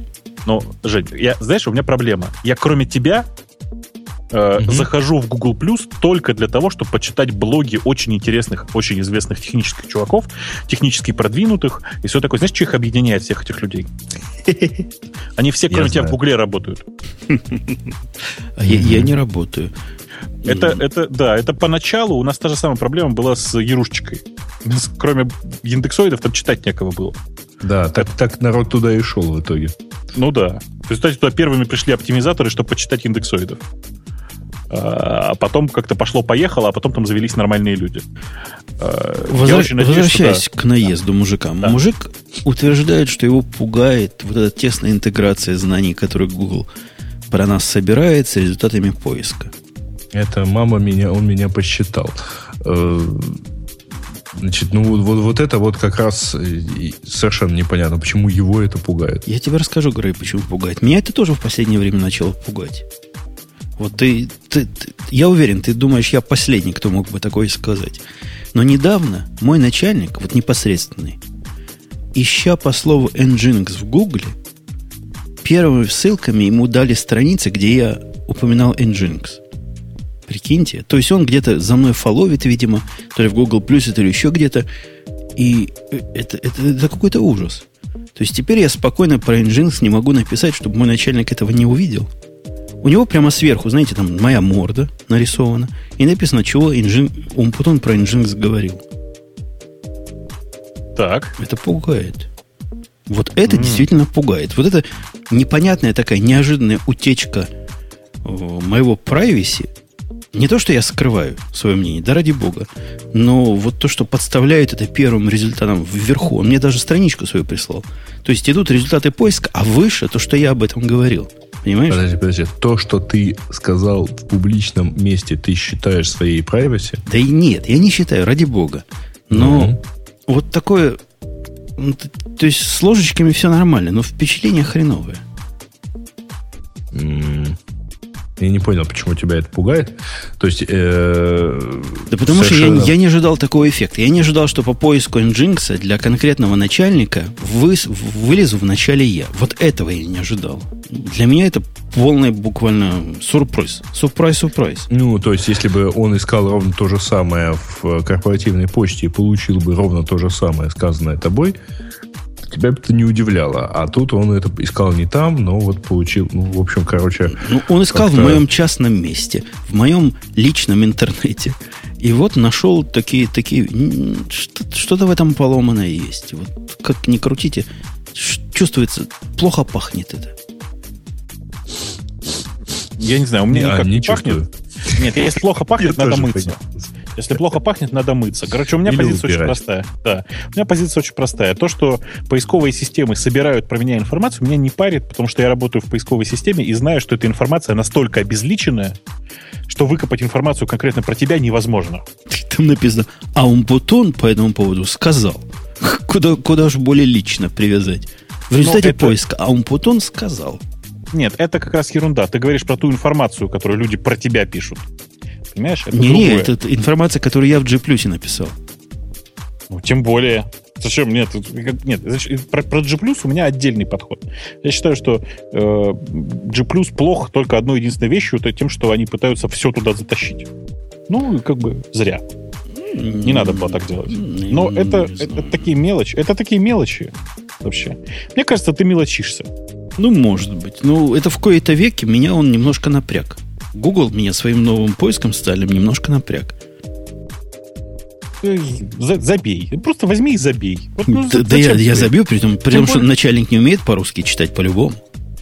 Тем более, что большая часть э, э, Гугла сейчас знает уже, что главное теперь не социальный поиск и вообще не, как это, Search plus UWorld, как теперь принято говорить. А, а семантический поиск. Новая интересная мантра, да, над которой я очень долго не, не, Подождите, пока, да. вы тут, пока вас туда унесет, все-таки у меня же спич там был заготовлен. О, вот, давай спич. На, на тему того. А здесь, очевидно, Значит, смотрите, вот в этом большом письме э, есть очень такой интересный момент, когда э, человек вроде бы, ну, говорит, как же так, мы раньше вот жили себе о деньгах, не думали, делали, что хотели, а тут вдруг вот кто-то э, приходится учитывать не то, что хочет классический разработчик, по всей видимости. Э, у меня есть такая небольшая теория, которая вот она э, рано или поздно вылезает в очень большом количестве интернет-бизнесов. Интернет-бизнес, к сожалению, это штука с какой-то совершенно безумной маржинальностью. А, и в ней стоимость, ну, в ней так много, вот такой большой этот запас, что он позволяет делать много глупостей. Он позволяет там чувствовать себя свободно и так далее. Как только значит, появляется какое-то движение в пользу, в сторону того, что давайте немножко, так сказать, подумаем, а надо ли это делать, начинается большое уныние и э, там, вот, вот подобные письма на тему того, ну вот же, как же, вот, вот столько хорошо было экспериментировали и так далее. Да нет, просто на самом деле, да, действительно, моно, почти монопольное положение Гугла на, там, на рынке онлайн-рекламы, контекстной рекламы во всем мире. И э, там, это, это тем более там там, та, та, та штука, как богатые богатеют. Потому что чем больше у тебя вот там, денег от онлайн-рекламы, тем больше к тебе ее несут, несут эти деньги дальше. И вот на этой грандиозной подушке можно жить, так сказать, очень много и всячески развиваться и делать там 20-30% того, чего никогда не взлетит, ну, просто потому, что это так интересно. Вот. Но, к сожалению, реальная жизнь, она э, все-таки рано или поздно приходит и э, больно бьет по голове. Там ну, просто, просто для того, чтобы обратить на себя внимание оторванных от жизни людей немножко. А, вот один из примеров таких. Ну, то есть, э, э, да, перед Google в какой-то момент выросла большая проблема. Называется Facebook. Ну, вообще социальная. И Гугла там нет. И да, вот, вот правильная фраза, которая у него есть, а, это про то, что шаринг не ломался, он прекрасно работал, просто Google не была его частью. Да, Google не, э, Google не был его частью, и с точки зрения разработчика, может, не очень понятно, зачем надо лезть в эту социальную часть. Но с точки зрения там э, головы Гугла это прекрасно понятно. Это с точки зрения даже обучика то, надо лезть? тоже понятно. Поиск, который может пользовать какие-то личные данные, которые Facebook набрал по самой не могу, видимо, будет эффективнее, чем поиск общечеловеческий. Хотя Знаешь, это, это, это теория. Нет, пока. там это пока теория, пока не доказано. Пока есть одна, ну, пока там, где это наблюдается, это наблюдается в таком небольшом количестве случаев, и так не намного. Вот там, что в, как в твоем случае это может быть в каком-то месте напугать, но большую пользу принести довольно сложно. А, поэтому а, там другая есть проблема. Там очень большое просто количество информации лежит в той части, которая вот сейчас не индексируется поисковиками. Так, погодите, Информация. погодите. А вот, вот семантический поиск, о котором мы попытались, попытались говорить, и который mm-hmm. вроде Google, я не понимаю, выкатил или не выкатил. И вообще, что это нет, значит? Специалисты, нет, нет. расскажите. Это, это Google анонсировал, в какую сторону они теперь будут двигаться. Вот, вот знаешь, меня, у меня есть две проблемы в жизни – в интернетовской Но. жизни. Я не понимаю двух вещей, точнее говоря. Во-первых, что такое Web 2.0, я не понимаю. И так ага. до сих ну пор как? не понял. Это так логотипчик у тебя с отражением. Да-да, это мокрый пол. Во, вот Web 2.0 для меня загадка, а вторая загадка – семантический веб. И, видимо, третья добавится – семантический поиск. Объясни нам, Бобук, тупым, что это такое – ну, это типа такой поиск, который не просто там ищет набранные тобой слова, а понимает смысл твоего запроса и в зависимости от этого дает тебе ответ. Не, ну я в виде примера видел, и я, я все равно все еще не понимаю. По-моему, ты тоже. Э, они в виде примера приводят следующее. Вот говорит, когда вы пишете Мане, Google понимает, что вы говорите о Мане, который художник. А, собственно, а, а что бы он еще мог понять? В чем но... тут семантика? То есть он знает, что Мане он... это чаще Нет. всего имеется в виду художник, но это частотный анализ скорее, чем семантический поиск. Так это, еще раз, еще раз, пойми, пожалуйста, что это маркетинговый булшит. Фраза «мы будем заниматься э, там, семантическим поиском». Это просто нормальный маркетинговый булшит. И э, под ним, конечно же, скрывается то, о чем ты говоришь. Стат-анализ, э, частотный анализ, э, что там еще можно подумать, поведенческий анализ. Все, короче, все, что может, все, откуда можно получить информацию о том, что же ты имел в виду, все будет использовано. А революция где? Нет революции. Революция в голове. Дайте мне броневик. Они... Э, дайте мне другой глобус, я бы даже сказал. То есть мне кажется, что э, вообще вся эта история, она очень сильно переоценена. Люди выступили с хорошим маркетинговым лозунгом, э, который страшно напугал всех SEOшников, что само по себе приятно, ну согласись. Эти гнусные а. люди. А я знаю, как их вообще наказать SEOшников. Надо как? всем на GWT писать. Оно не индексируется нифига. А, Будут а, знать. Не понял, а в чем наказание будет? Ну, они не смогут там нужные слова вписать, потому что все равно их Google и Яндекс не поймет. Ты, ты SEOшников ни с кем не перепутал, нет? SEOшники это гады, я знаю. Нет, гады это ботинки такие. Так. Э, э, такой сленг он точно не помнит. Или, или еще не знает. Нет, гады это как, как это называется? Высокие ботинки. У молодежи, если ты не в курсе. Совсем не в курсах, не. Ну, ты, конечно, Старк Пос- Последний раз про ботинки, я помню, говнодавы были в моем это, детстве. Это они же. А, они же, да, смотри, как ну, я да. попал. Долго же говорить, понимаешь, и не, не во всех приличных э, чатах это дело не зафильтруют. А тут короче, коротко. Да, короче, я, о чем мы говорим-то? Э, это нормальный, хороший маркетинговый подход к вполне конкретной задаче. Задача была такая, как сформулировать, в каком направлении Google дальше будет двигаться. И анонсировать это окружающим. Вот они сформулировали и анонсировали. Мне кажется, анонсировали неплохо. Погоди, а тебе вот серьезно, значит, без дураков, вот без этой антипатии. Яндекс не любит всех остальных, потому что они не Яндекс. Тебе не вот. кажется, что в, в, в поиске вот это количество должно перейти в качество? Может, вот это как раз тот самый переход в качество? Не, понимать не, Жень, связи? Жень, Жень, э, значит, тут есть одна, одна, один прикол. Дело в том, что большая часть людей на Земле не понимает, что количество перешло в качество где-то примерно в 2006 году. И сейчас мы как раз находимся в, той, в тот в момент того самого кризиса, когда мы дальше не можем увеличивать качество, оно достигло такой планки, после которой э, увеличение количества к увеличению качества не производит, не, не переходит. А ты знаешь, что Фрейд говорил по поводу изобретения ткачества? Ну, нет. Что, глядя на лобковые волосы, женщины изобрели ткачество. А... Просто к слову пришло. Я прямо аж офонарел слегка, простите. Это не я, это, Фройд.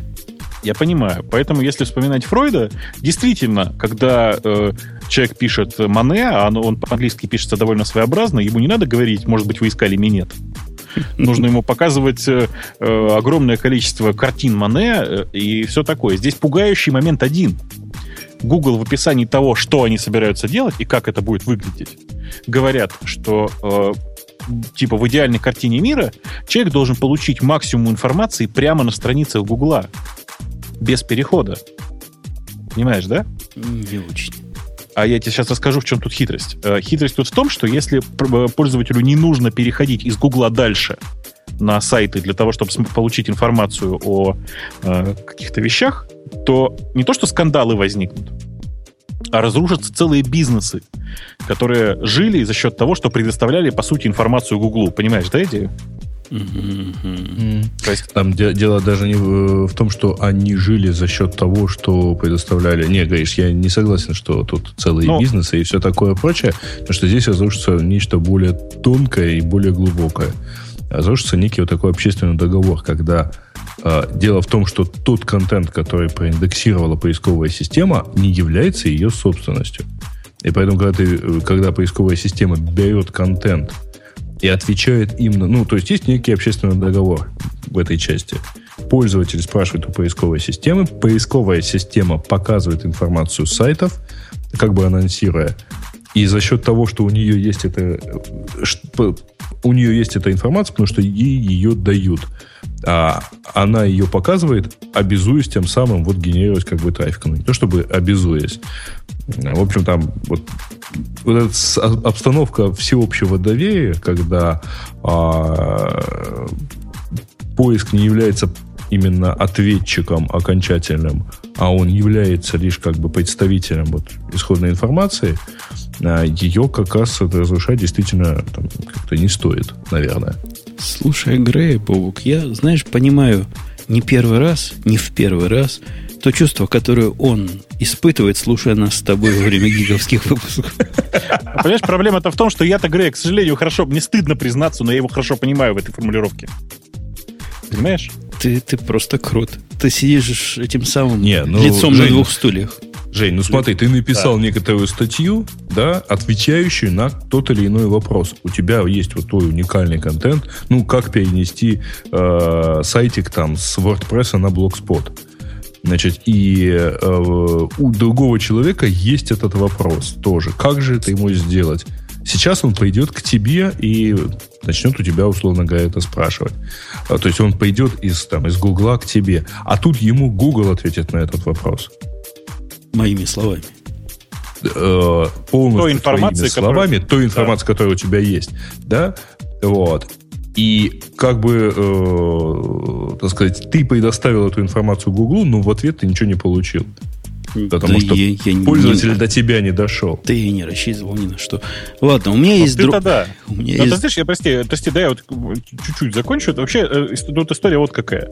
Весь этот семантический поиск прекрасно укладывается в концепцию визардов или колдунщиков, или там назовите как угодно. Это такая очень популярная тема. Это когда ты в Гугле пишешь там 10 плюс 10, тебе пишет в результате 20. выдачи 20, прямо здесь на месте.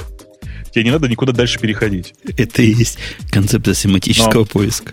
Ну, в каком-то смысле да, потому что она же не знает, что ты имел в виду. Это, ну, это семантика, ну, это понимание прагматики запроса или сегма, да, семантики да, запроса. Да, но это, тем не менее, это большая часть семантического поиска. Ну да. Просто, да. просто тонкость заключается в том, что ребята из Гугла напугали всех тем, что сказали, да мы вообще проще сделаем. Вот пишет человек, там типа, я не знаю, э, например, радио Ти.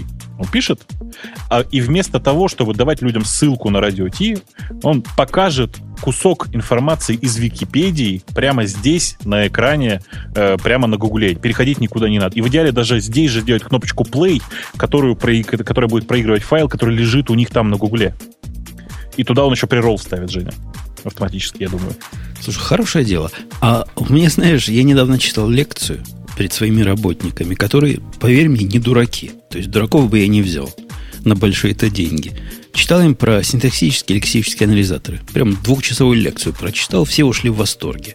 Говорят, опаньки, вот для этого стоит с тобой, дорогой Умпутун, работать, новое узнаем. И это к чему? Может, нам с тобой как-нибудь в гиковском выпуске про так сказать, нач- начальные моменты теории компиляторов порассказывать. Оказывается, народ вообще совершенно серый в этом смысле.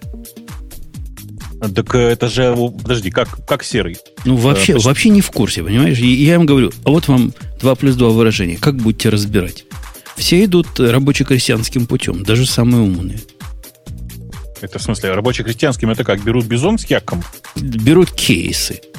Или которые продвинуты в скале, эти самые мэтчи делают. Но это все-таки не теория компиляторов. Ты имеешь в виду FSM? В смысле, для, разбора, для разбора чего? Ну, я имею в виду разбор грамматики, я имею в виду LL, да. LR, вот эти самые в ту, в ту, в ту, в другую сторону. А во всем этом надо на стек положить, поговорить.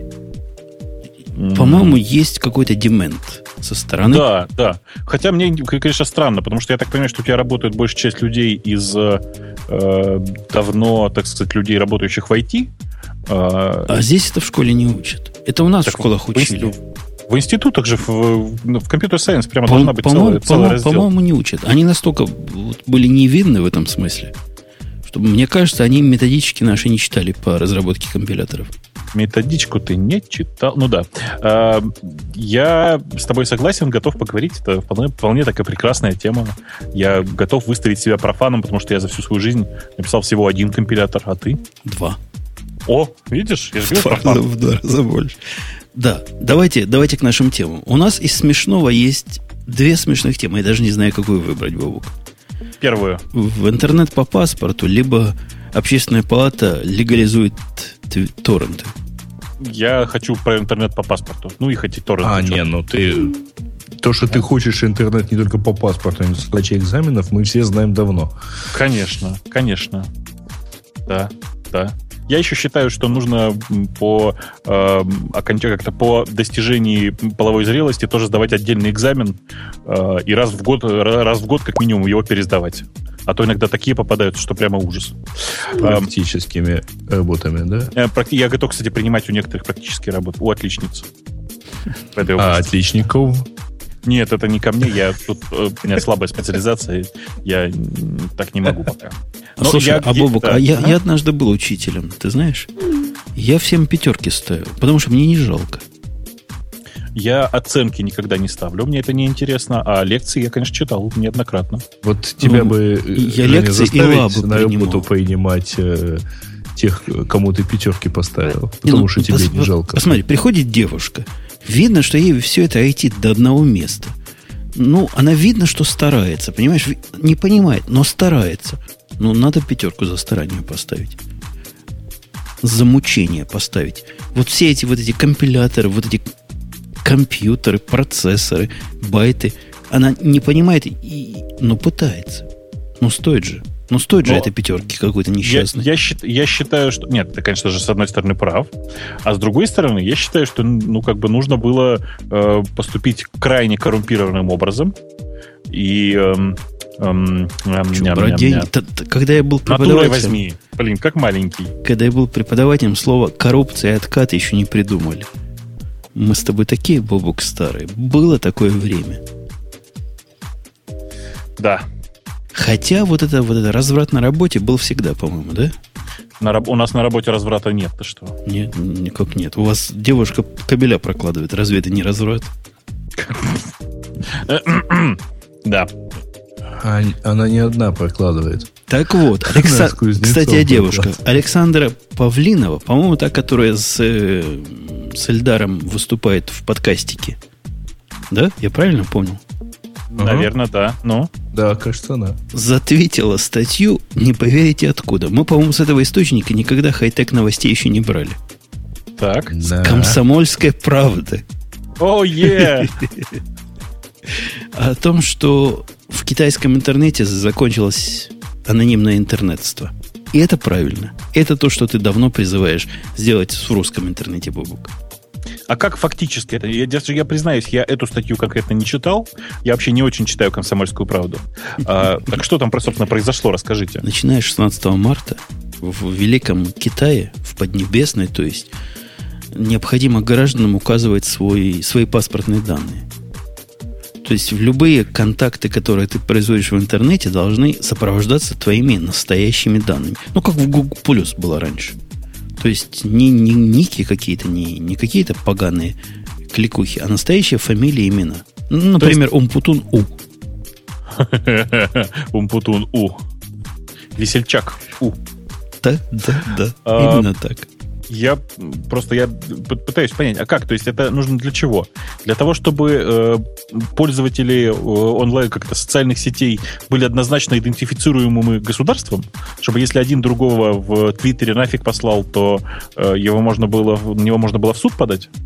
Ну, это те, которые вот эти демократы, левая всякая, леводемократичная шиза, вот это она и говорит, видимо, в Китае. Но правые говорят, ну, чтоб порядочек был. Э, я не знаю, какой тут порядочек может Но, быть. Подожди, разве не ты, который призывал к правам на получение интернета? Вот чем так это права? же другое, это же другое. Они-то тут предлагают зачем-то... Ну, то есть я же не, не предлагал права в смысле фамилию, имя, отчество и номер паспорта и вообще все такое. А всего лишь номер, который в базе данных уникально идентифицируется с именем отчеством. Uh, У нас, кстати, чатик заработал. О, аллилуйя! Видимо, Сван сел. Долетел. Сван приземлился, да? Сейчас посмотрим. Нет, ну, смотрите, история с интернетом по паспорту, она понятная, она есть во всем мире, в смысле в Европе, не так, по-другому скажу. Э, в половине примерно Европы невозможно выйти, например, в, в интернет, не показав паспорт. Понимаете, да? Не, действительно, у них такой вот такой позор. Подожди, что ты имеешь в виду? Ну, типа типичная история, история это, например, Италия, в которой невозможно э, получить доступ к интернету без паспорта.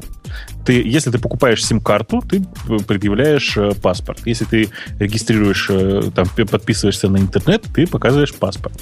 Если ты приходишь mm-hmm. в интернет-кафе, тебе не дадут интернет без паспорта. Угу. Понимаете, а, да? Американский паспорт подходит? Любой подходит. Российский подходит, если что. Не, ну, похожая ситуация, э, такая же ситуация в Беларуси.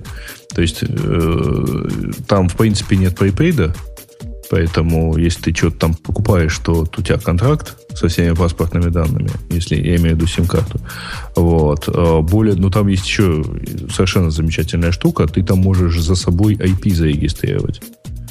Вот. То есть, если ты хочешь выделенный IP, то у тебя там вот будут паспортные данные, и он у тебя вот буквально в хуизе будет прописан.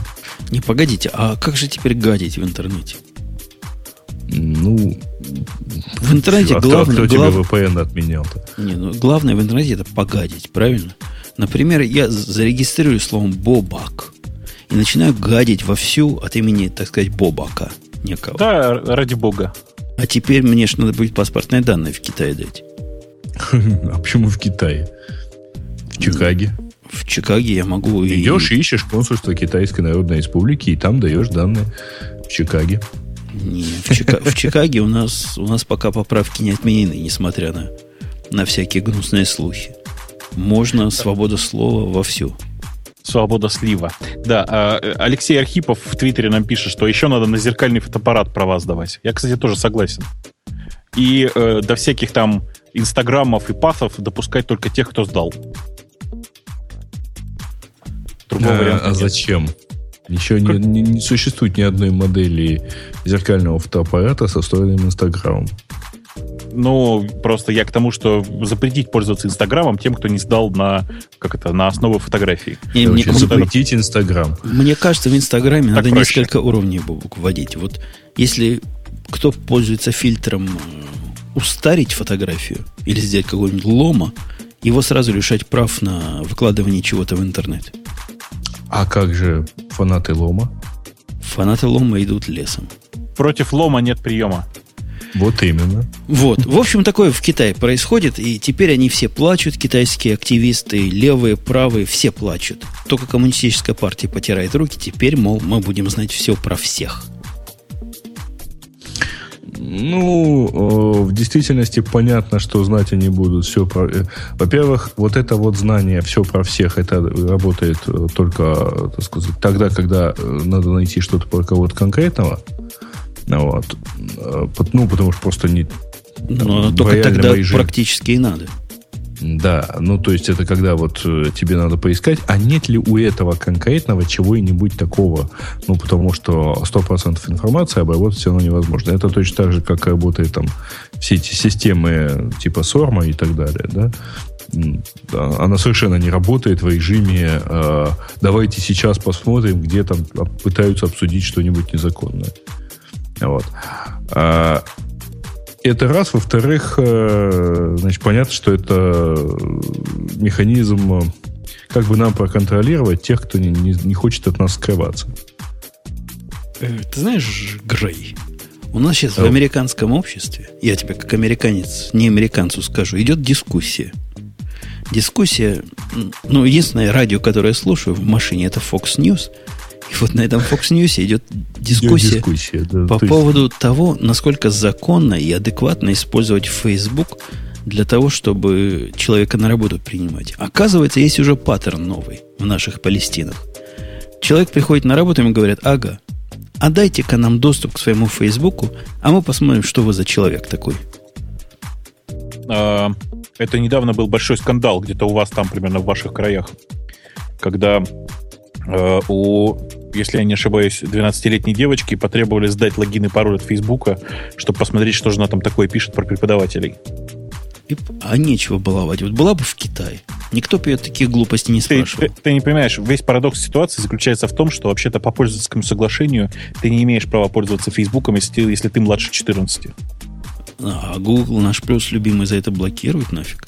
Окончательно да, бесповоротно. Да, да, да, да. Ну и вообще а... есть же это Child Online Protection Act, да? Да, а еще прикольно был, прикольная была ситуация в ЖЖ, если я не ошибаюсь, да? Помните? Нет. Или, или это не в ЖЖ? А, это не в ЖЖ было. Это в, в Гугле же была отличная история, когда э, ты заводишь себе Google Plus, указываешь, что тебе 12 лет, и получаешь заблокированный аккаунт на всем Гугле. А, а нечего указывать. Я попытался там на Google Plus дочке открыть аккаунт. Они прямо сказали, нет, что ты не то делаешь. Предупредили. Молодцы. Пред, предупреждаю. Ну да. Так, значит, в интернет по паспорту мы поняли, что мечта Бобука в Китае уже осуществилась. По-китайски.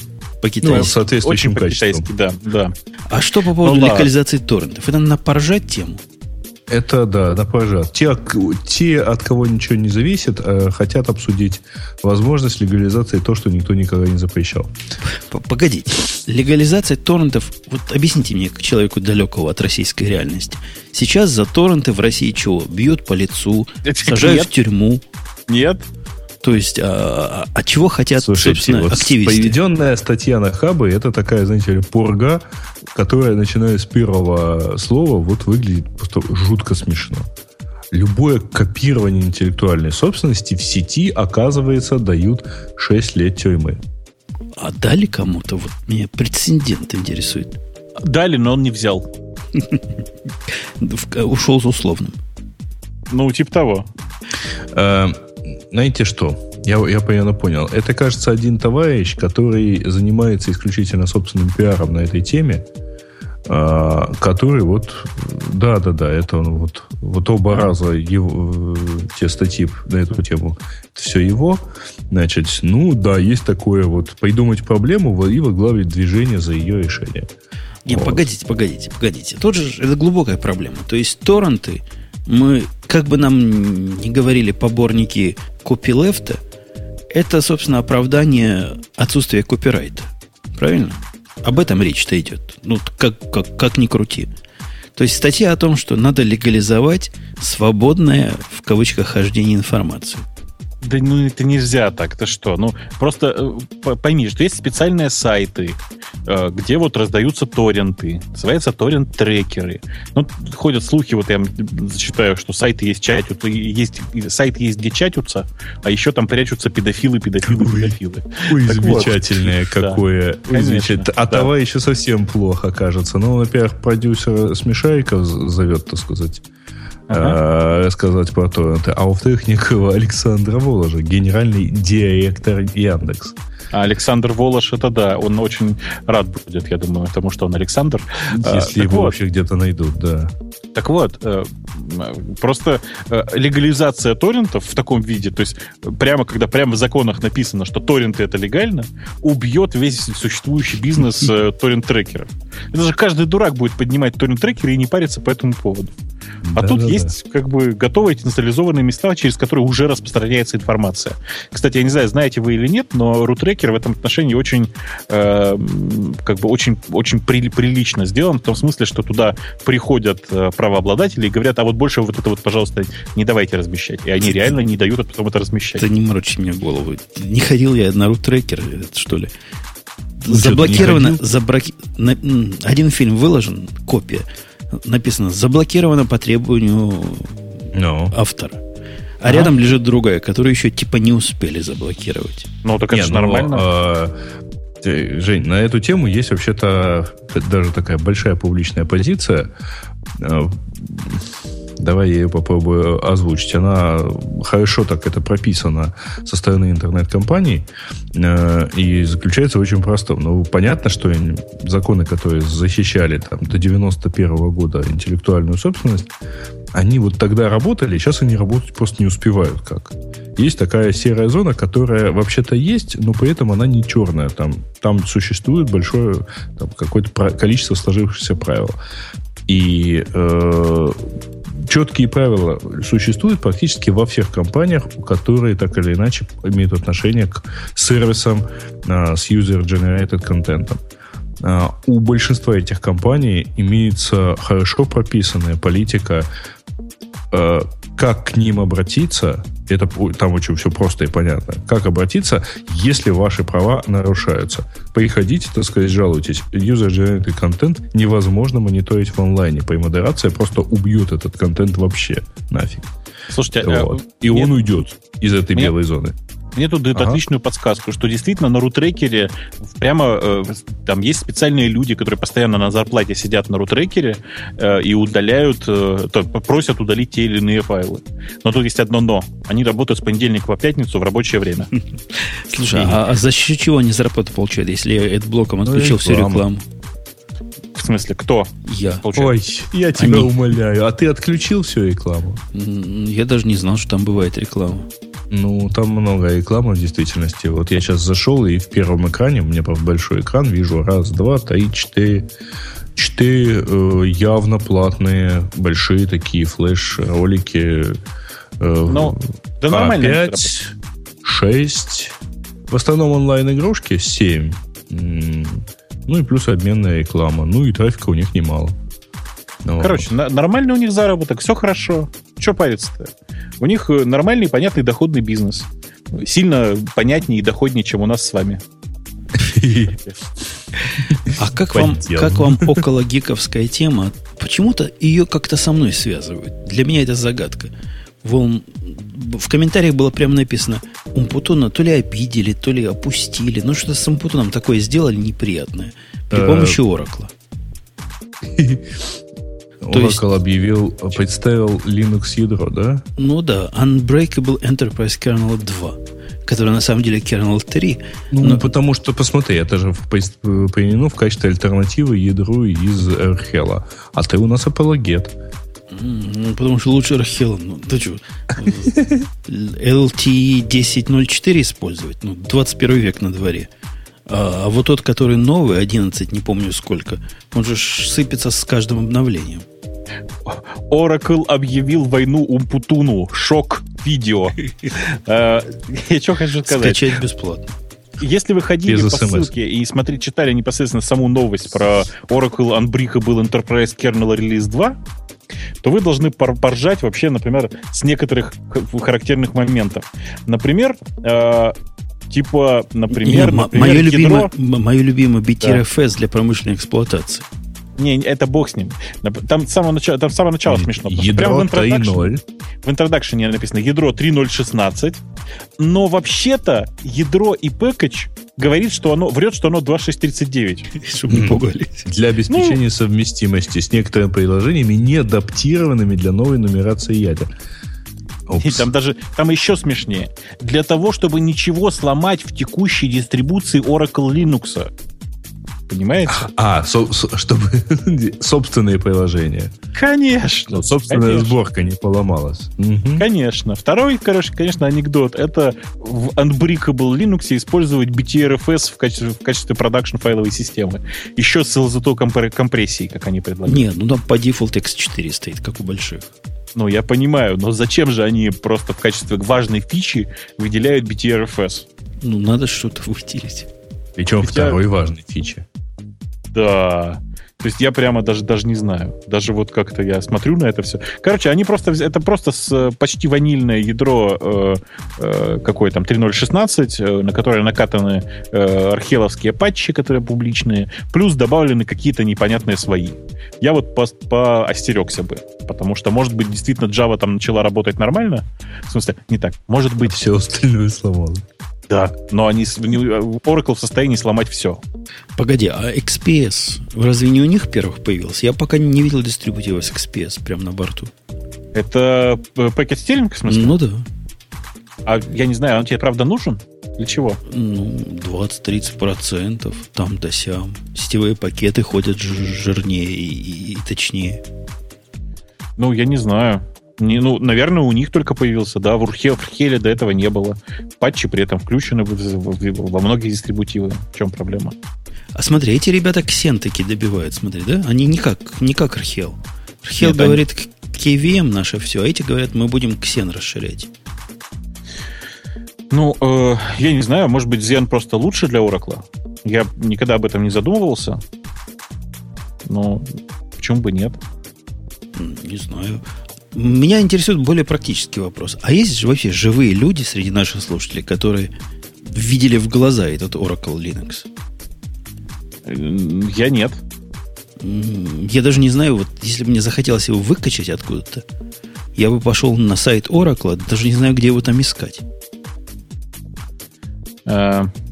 Там, там даже Java не просто найти, а уж не говоря о Linux. Да. А, а вот что по поводу ну, конкурирующей системы, которую они у Сана получили? Усана? Это, Усана.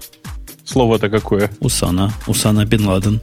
Ну, Солярис, там, знаешь, все дела. Они Дитрей сюда перетащили.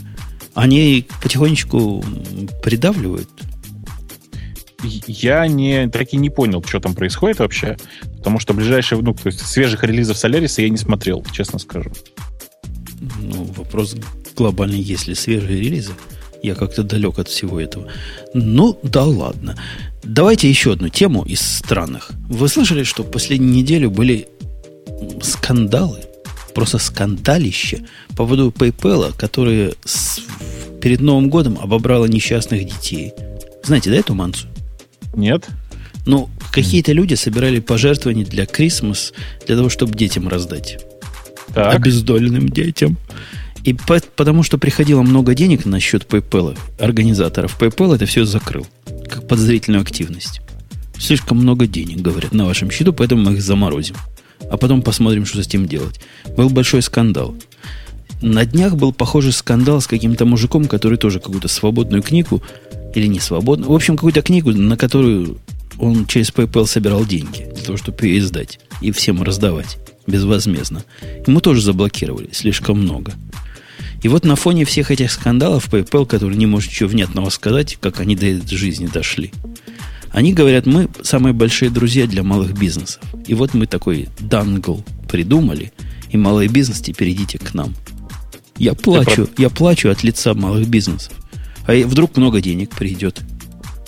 Mm, Знаешь, не, ну, там там, там вообще это, это, это, эта тема вообще сама по себе очень смешная, потому что этот дангл, ты обратил внимание, какой он формы? Триангл.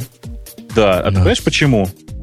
Ну, потому что у Square, а он квадратный. Да, потому что есть аналогичный проект, который называется Square, э, который очень успешным себя показал за последний год. Реально, я сам не ожидал. Угу. Он реально очень успешным себя показал. Хотя а, он утверждается дорогой. Да, ну, он смысле, дорогой, конечно. Процессинги. Ну вот, да, конечно, дорогой.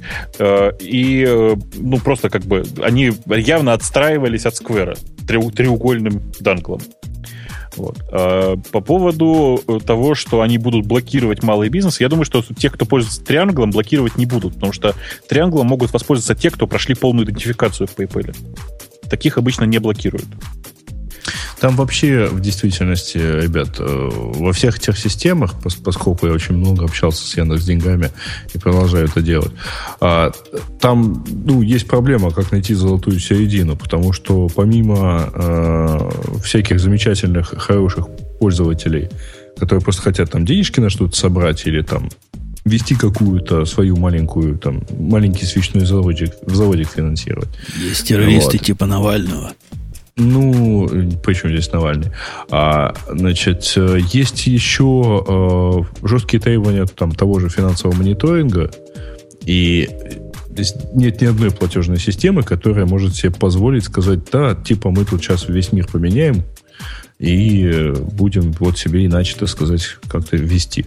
Ни PayPal, ни там, любая другая платежная система позволить себе этого не может, потому что все-таки есть чуть более главные. Погоди, вот, вот в, PayPal, в PayPal есть такая, такой паттерн поведения. Они подразумевают, подозревают, что у тебя на сайте, на, на твоем аккаунте подозрительная активность. Вот по каким-то своим внутренним, видимо, очень техническим параметрам. То есть у тебя среднее было 100 долларов в месяц, и вдруг 10 тысяч пришло. По умолчанию mm-hmm. твой аккаунт блокируется. И самое смешное, на, что... На после... сходные операции. Это стандартное поведение любой платежной системы. Да-да, но самое смешное, что в этом стандартном поведении, вот я, например, я человек, которому пришли, вдруг привалили 10 тысяч. Слушатель какой-нибудь прислал, да, и точно PayPal заблокируют. Мне, собственно, обращаться некому, разговаривать не с кем, и сделать с ним ничего нельзя, кроме как написать крик души в, в интернет. У вас, у вас так же тоже, да? Как у всех? Нет, нет. Во-первых, есть саппорт. Но при этом, опять-таки, есть вот некий баланс, который надо соблюдать, и лучше его соблюсти в сторону там, соблюдения требований финмониторинга, чем в сторону обслуживания пользователей, потому что от требований финмониторинга зависит вообще жизнь всего сервиса а от одного пользователя она зависит гораздо меньше. Ну, ну вот да, это, он пойдет пошумит в блоге. Ну, для пользователя это же его родные, его личные, его вот эти кровно а... заработанные деньги, которые вы, гнусные морды, забрали себе, с его точки зрения. Нет, ничего не забрали. Но ну, значит, ему не а отдаете. А, не, ну там действительно нет, не отдаем, а не даем распоряжаться вот таким образом. Это вообще-то хорошо прописано в лицензионных в всяких там, в порядке использования сервиса и так далее, вот во всех этих пользовательских соглашениях. Это Слушай, хорошо а, а тебе не кажется, Грей, что вот с точки зрения банальной эрудиции, как только вы увидели за пользователем вот такую несанкционированную активность, ага. и он набрал денег, допустим, поставил на donation, а принимал какие-то платежи, получил денег, да? Mm-hmm. После того, как вы убедились, что пользователь честный человек, а не какой-то вор последний, вы ему деньги отдадите, и после этого закроете ему аккаунт и заблокируете. Не, а э, что значит, мне кажется, оно так это и делается. Если пользователь э, использует э, систему нарушая, так сказать, э, пользовательские соглашения, нарушая порядок ее использования, но при этом, ну, в общем, не совершать никаких жутких преступлений, отказывая ему в использовании системы в дальнейшем, ему отдаются деньги. Какие, Если какие поеду, вы человеколюбивые. А? Мы, мы тоже мы, да. Ну, что ж делать, мы же не в Сингапуре живем. Вот. Кстати говоря, по поводу вот этих платежных терминалов, а тема действительно новая. У нас вот тут даже Приватбанк э, такой мобильный терминал сделал. Вот Можешь его всегда закачать, э, всегда использовать, ну, заказать там. Он, э, значит, там, я не помню, сколько он там стоит, вот, и он вообще совершенно всем подходит, правда, естественно, он дает не очень маленький процент, то есть это не классический эквайринг, но, в общем, какие-то там вполне себе деньги. О чем мы такую нудную тему вот пережевываем? А? а я не знаю, о чем мы ее пережевываем. Ну, вот. Слушайте, давайте, давайте, давайте я лучше про интересное расскажу, про этот, про этот три, триангл PayPal. Там же Давай. фича-то вы понимаете в чем, да? Это читалка кредитных карт. Да. А, Это там... эквайринговое решение фактически. Да, Для конечно. малого бизнеса. Конечно, там есть много интересных, так сказать, гитик. В том смысле, что э, действительно ты, э, грубо говоря, ты в, получаешь как это сказать, чуть не кассовый аппарат, который ничего не печатает, просто туда вставляешь вот, эту фигню, проводишь карточку, и он с ней моментально начинает работать. Э, у Squire, кстати, все еще прикольнее, потому что у них э, ты можешь на этом телефоне ввести свой логин и пароль. Точнее, ты вводишь логин, проводишь карточку, и после этого э, тебе, э, ну, грубо говоря, у тебя заводится аккаунт в этой сквайровской системе, и после этого тебе уже не нужно вводить логин, как ты понимаешь. Ты проводишь карточку, она про тебя все знает, она накапливает скидки, она про тебя все помнит.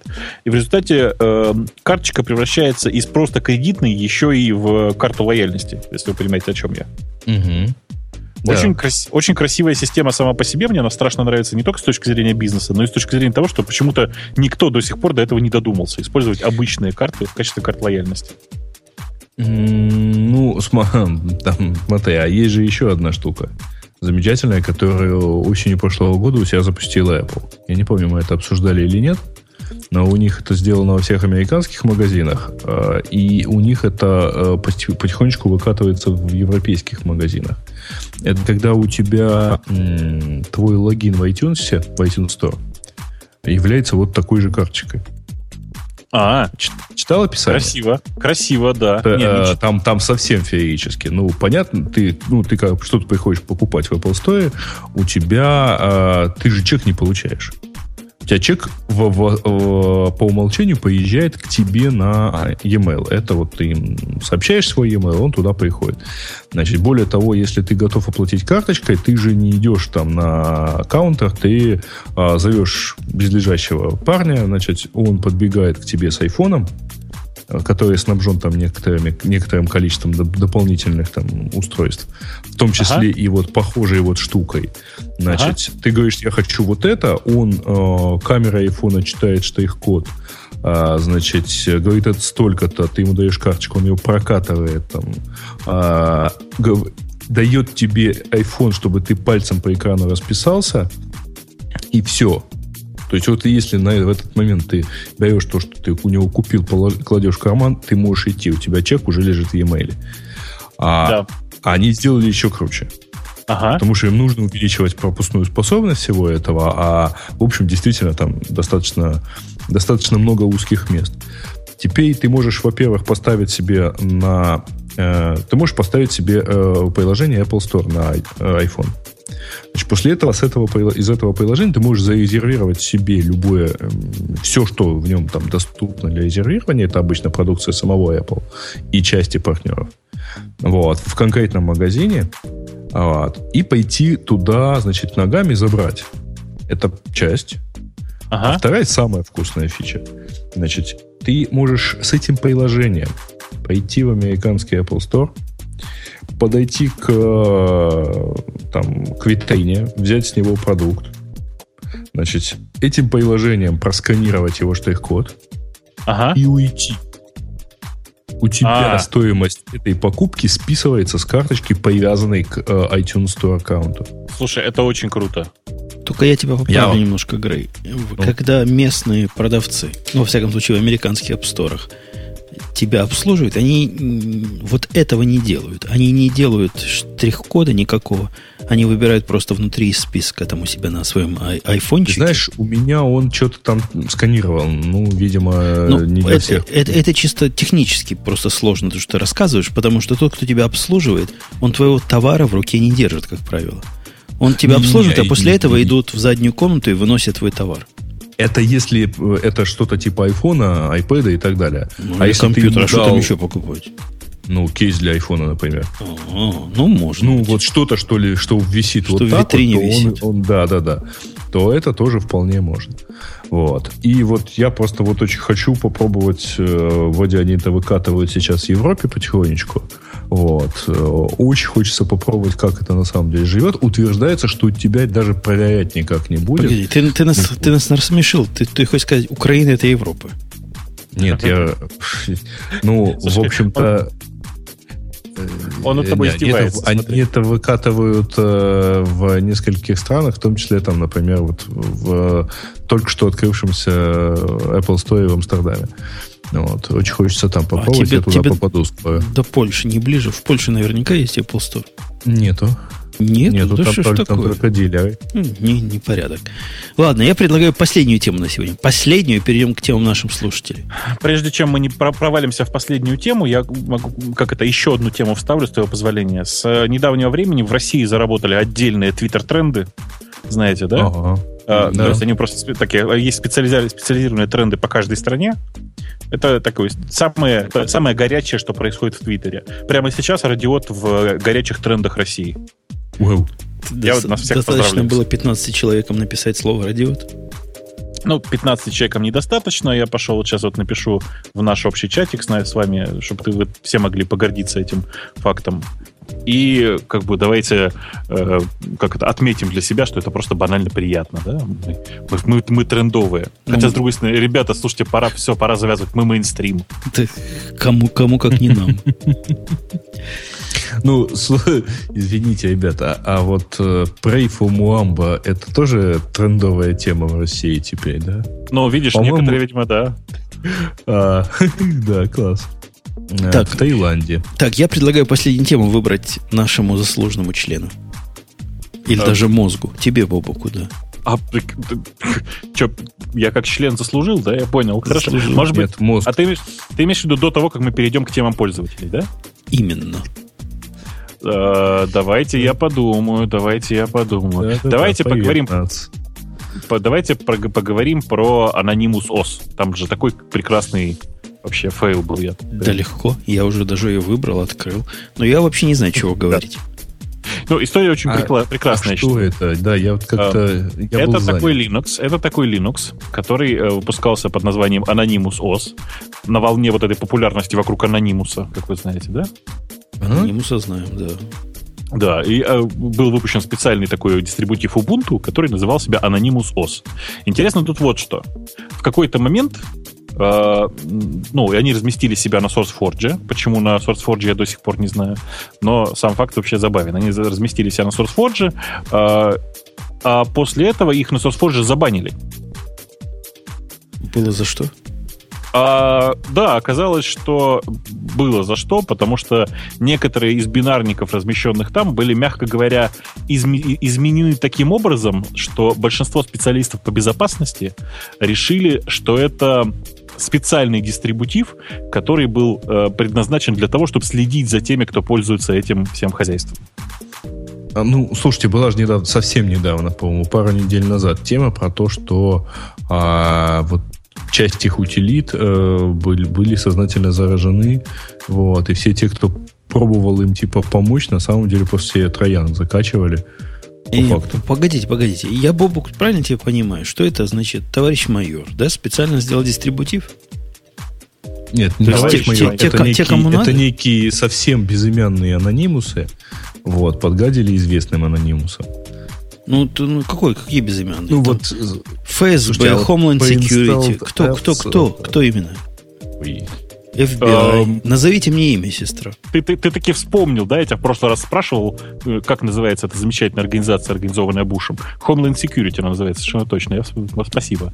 А, я думаю, что да. Homeland Security, конечно же, это прямо их прямая обязанность. Угу. Слушайте, я поражен. Я читаю список pre-installed apps на Anonymous OS и вижу заветное. Я лет шесть назад ставил это с дискеты. Broadcom Wireless Driver. Конечно, конечно, с дискеты, боже мой.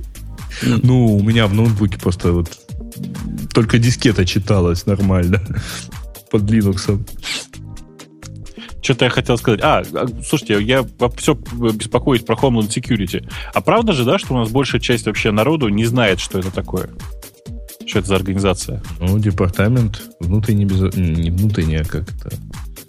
Как это перевести? В общем, безопасности такой. Организация, которая после там, 11 сентября 2001 года э, занимается внутренней безопасностью в Штатах. Ну, вообще вы а... гоните. Потому я, я, собственно, сам не знаю, что такое Homeland Security. Я с ними сталкивался только когда паспорт получал американский. А они, они тоже дают. не сталкивался? TSA, это же, по-моему, их подразделение, нет? Ну, может. Но Джек Бауэр в этом организации отчитывался еще до 11 сентября. То есть это явно не Буш придумал до 11 Это, нет, Джек Бауэр, конечно же, он э, великий он авторитет. человек. Он авторитетный это, пацан. Это просто очень авторитетный чувак. Вот. Но если я, мне не изменяет память, это все-таки произошло после 9-11. То есть эм, Homeland Security это такая организация, которая, по сути, занимается, как это сказать, э, борьбой с терроризмом, как ни странно, в первую очередь во всех кому, его проявлениях. Кому-то ж надо бороться с вами. С Антитеррористическое подразделение. Почему оно при этом называется «Безопасность Родины», я не знаю, но название хорошее, зачетное. Нет. Контртеррористическое подразделение называется у Джека Бауэра по-другому. Как оно ну, называлось? Ну, у Джека Бауэра, да. А CTU, в, в Америке... CTU называлось. Во. CTU? А, ну, Counter-Terrorist да. Unit. Да, да, я и говорю. Вот. Э, а потом, кстати, там в, я просто уже не, не очень помню, а там шутили насчет того, что террорист Wins? Нет? Не, ну, не помню, не помню. Но, но Homeland Security было их начальством. Это точно. А, Окей, хорошо. Э, просто для меня в наличие Homeland Security это показатель того, что у вас там в Штатах тоже с головой некоторые не дружат. Э, но это, в общем, не очень важно. Ладно. Э, давайте двигаться дальше. У нас, по-моему, как это, вокруг SOS мы, мы все поржали, а у нас да, еще тема... Кстати, я пока успел в Википедию сходить и увидеть, что вот этот самый департамент был организован 25 ноября 2002 года, так что все-таки мы с Гришей правы, а ты не очень, Жень. Я ж чайник, я уже на экзамен сдал. Мне уже в этих вещей знать не надо. Это вам надо знать. А, да нам, уже не надо, да. Ну, ну не зарекайтесь, не зарекайтесь. А, кстати, да, да, скажите, пока, пока, пока Сережа смотрит на тему, на тему самой, Жень, ты э, тот самый Audacity 2 посмотрел уже? Я даже поставил, установил, ужаснулся и убрал. Ну, оно, а что изменилось-то? У них фильтры стали еще хуже, чем раньше. То есть, которые там в наборе идут. А внешний вид такой же. Enhanced, enhanced это в смысле, enhanced это в смысле усилили работу так же, как раньше, да? Ну да, ну да, ну да. Там такой компрессор. Ну, там всегда был компрессор, закачаешься. Углубили и усилили. А, а теперь он стал еще резче. В общем, странная программа. И, и я вот честно не понимаю, кто это может использовать. Просто без всяких дураков и без всяких шоу не понимаю. Так халява, плиз. В смысле, за даром же, ты что? Ну, так у тебя есть Reaper прекрасный, который бесплатно Какой, можно... Под Linux? Reaper под Linux прекрасно работает, Reaper FM. Бери, пользуйся. Хочешь, заплати, не хочешь, не плати. А он через, через Jack работает, да? Не знаю. Под Linux, не знаешь? Под Linux не пробовал. Знаешь, что Надо работает. Посмотреть. Надо посмотреть на Reaper под Linux. Это правда интересно. Хотя я ни разу не видел Reaper под Linux, честно скажу. То есть просто вот ни разу не видел. Ну вот посмотри. Грей. А ты знаешь, а на сайте у них нет версии под Linux. Ты меня обманываешь. Я обманываю. Под винды под Mac и все. Да, да. Так что, уже можно про темы пользоваться? Ну, так и не надо, значит, Давай. под Linux. Заводи. Даю. Даю. Вопрос с идущим. Максимальную популярность получил вопрос ведущим. Расскажите, а с чего вы начинали свой путь в IT-сфере? И что вам позволило вырасти и так здорово продвинуться в профессии? А, я, а, я, подожди. Мы ограничимся получасовым ответом от каждого. Не, не, у, у нас есть замечательный ответ с Бобуком. Все ну. ведущие, ну. все вот эти успешные в техническом смысле ведущие начинали с одного места. С театральной карьеры. С, блок, как? Нет, я не начинал. Ты, ты, а ты, ты не ты, ходил ты в театральный кружок в школе? Ты не успешный. Нет, не ходил. Я не успешный. А ты, ты, ты, на PHP, ты на PHP программе. Я Хуже, был звездой... Я на бейсике писал. Я был звездой театра юного зрителя в течение лет пяти, наверное. Бобук вообще даже пошел по этому образованию, насколько я знаю. А я был председателем совета дружины. О, вот, вот. Разрешите, как это, дайте, пожалуйста, слово работнику партии. Да-да-да. Ну нет, ну, Бобука, без дураков, серьезно, ладно. Театр театром, это понятно, это помогает. А с чего ты начал свой творческий путь? Как это? Понятно с чего. Я писал программы на тетрад, в тетрадке. Ты писал я программу в тетрадке? Я mm. тоже в тетрадке писал, на Фортране. Не, и, и я начал своего пути с, соединяю ну. с приобретением калькулятора B321. Вот это было оно, вот это был прорыв. Слушайте, я до сих пор мучаюсь. А вот а, я всегда считал, что а, эти калькуляторы, в том числе следующая модель, называлась ВЗ-34. Нет, ВЗ-34 у нас в Жданове не продавалось, а продавался только 21 который старая модель 52 была. продавался. Не, ну это ты просто молодой, это потом появилось. Я уже Мансу это рассказывал, когда купили этот B321 мне родители, он был завернут в бумажку, на которой, если к зеркалу поднести, можно было прочитать название. Помнишь, Бог, что было написано на моем B321 на обложке? Нет, не помню уже. Сперма животных. Я не придумал, это так и было. Да. Э, ну, в общем, с чего мы начинали путь-то в эти сфере? Вот с этого и начали. Ну, в общем, да, наверное. А, да, с учебников нет, я, по Паскалю, я, да. Я, кстати, не готов. Я, по-моему, у меня первый нормальный калькулятор вот такого плана был, даже стыдно сказать, по-моему, МК-61 все-таки. То О, есть это, это было совсем уже поздно. В солидном возрасте, это мне уже было лет 10, наверное, или чуть это больше. Может. Горбачев, наверное, уже был в это время, не?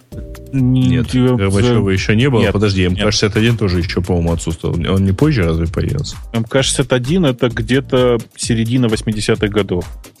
Ну. Горбачев уже был. Ну, в смысле, что же, ну, ну сколько мне было лет тогда? Ну, окей, 12. Там, 13. Как-то mm-hmm. так. Mm-hmm. В общем, есть, мы с калькуляторов начинали с тобой, правильно? Ну, Не, я меня, до этого на меня, слушайте, я вот сейчас вспомнил, у меня где-то в году 87-м, что первое было, это был учебник по Фортрану все-таки, вот. Помните советская книжечка такая в мягкой обложке? Да, да, я, я тоже и читал. Автор на Ф была фамилия, по-моему, Филимонов, что такое. Ну, на Ф, Фортран, конечно, на Ф. Да. Так, ладно, поехали дальше все-таки. В общем, начали мы как-то это вот. вот и, и так здорово продвинулись. Так, NVIDIA Joining Linux Foundation. Ну, ну что, если AMD там, то что по этим не прийти? Ну, то есть они как бы там по умолчанию. А а что это означает на самом деле? Что у них драйверы под Linux нормальные появятся? А вот это, кстати, очень вряд ли. Скорее всего, скорее всего, речь идет о том, что они будут... У них, у них хорошие драйвера под Linux, если что. Только они закрытые. Ну вот, да. Ну, то есть их надо отдельно ставить насколько ну, я помню. Да, они отдельно ставятся, они хорошо работают, на мой вкус, конечно, и все такое, но я думаю, что они в первую очередь хотят э, более тесной интеграции с другими ребятами про, про Linux, и в частности поддерживать Linux Foundation, я не знаю для чего. Угу. Так, пропускаем э, навигатор, мы его очень подробно обсудили вместе с дорогами России. Так, э, Ubuntu против Hell in Enterprise Computing идет ссылочка на блог Майкла Шаттлворта. No. Ну, О ну, том, что companies started, started adopting Ubuntu over Hell. Как, как говорили классики, вся кулик свое, свое болото хвалит. Он хитрый жук, вот этот Шаттлворд. Ну, с такой фамилией, это что удивительно? Он хитрый, он, у него корни, наверное, вот израильские, наверное. Да? Он не просто из Южной Африки. Там он, много он из наших. Я думаю, что он я такой... Все, я все время думаю, что он занимается космосом, потому что у него фамилия со словом «шаттл». Он, я вам скажу, кого он не учел. Он меня не учел. Я на днях поставил себе 8 штук или 16, я уже не помню, сколько я вначале врал. 16, да, говорил? По-моему, да. Да, значит, 16 будет э, архелов, которые на самом деле не архелы, а сент-осы. Потому что мне лень было возиться с настройкой репозитория своего собственного. Ну. Э, на этой кривульке моих-то сантосов нет. А это же архел. Ну, что мы? Дети малые, что ли? Угу. Ну, тоже, наверное, да. Так, дальше у нас есть какой-то вот вопрос без глагола или с глаголом. Будущий им в скобках Instant Messenger почему Mail.ru запустила свой протокол, а не использовала Jabber, как Google, Контакт. Почему нет достойного конкурента Skype? А, так, Гаиш, по-быстренькому объясни товарищу, почему Mail.ru почему Володька запустила, с... да, да, да, запустила Почему Володька с прилусы? Ребят, да. значит, мне, мне страшно об этом говорить, но э, Jabber как протокол, э, мягко говоря, несовершенен. Э, и что Google, что мы э, приложили массу усилий для того, чтобы этот протокол стал хоть чуть-чуть более адекватным. Но он даже сейчас, он на самом деле для нормальных людей не очень подходит. Что такое для нормальных людей? Во-первых, это очень избыточный по трафику протокол. Во-вторых, это протокол, который, в общем-то, несмотря на рассказы о том, что XML легко разбирать, в общем, не так легко разбираем, как кажется. Это легко расширяемый протокол, как следствие, все клиенты поддерживают разный набор эм, раз, разный набор э, ксепов, да, которые э, там совершенно непонятно, как друг с другом стыковать. Поэтому Mail.ru использовал свой протокол. Кто-то мне тут пишет, Mail.ru использует модифицированный джабер. Спасибо, поржал. Лисенок Маринки, ты не прав. Коротко, если. Mm-hmm. Uh, у них э, при, при этом нужно понимать, что у них э, была задача, хорошая задача, по-быстрому написать свой сервер, они его написали. И вообще, вы просто не очень в курсе, Mail.ru агент, он с самого начала мессенджером не был. Это была такая фигня, которая нотифицировала о том, что почта пришла. Поэтому там свой кастомный протокол. Все очень логично вполне. Там, кстати, про Mail.ru агент офигенная красивая история, как они запускались. Вот, Сереж, я не знаю, помнишь ты или нет, она очень клевая была. Э, они написали программу, которая нотифицирует тебя о приходе нового сообщения. Потом они начали думать, а что, что с ней вообще делать, с этой программой придумали, а давайте из этого сделаем мессенджер. Автоматически раскатили э, типа обновление с мессенджером, но им все равно никто не пользовался. Чтобы заставить людей им пользоваться, знаешь, что они сделали? Они написали фейкового бота, который рассылал анекдоты.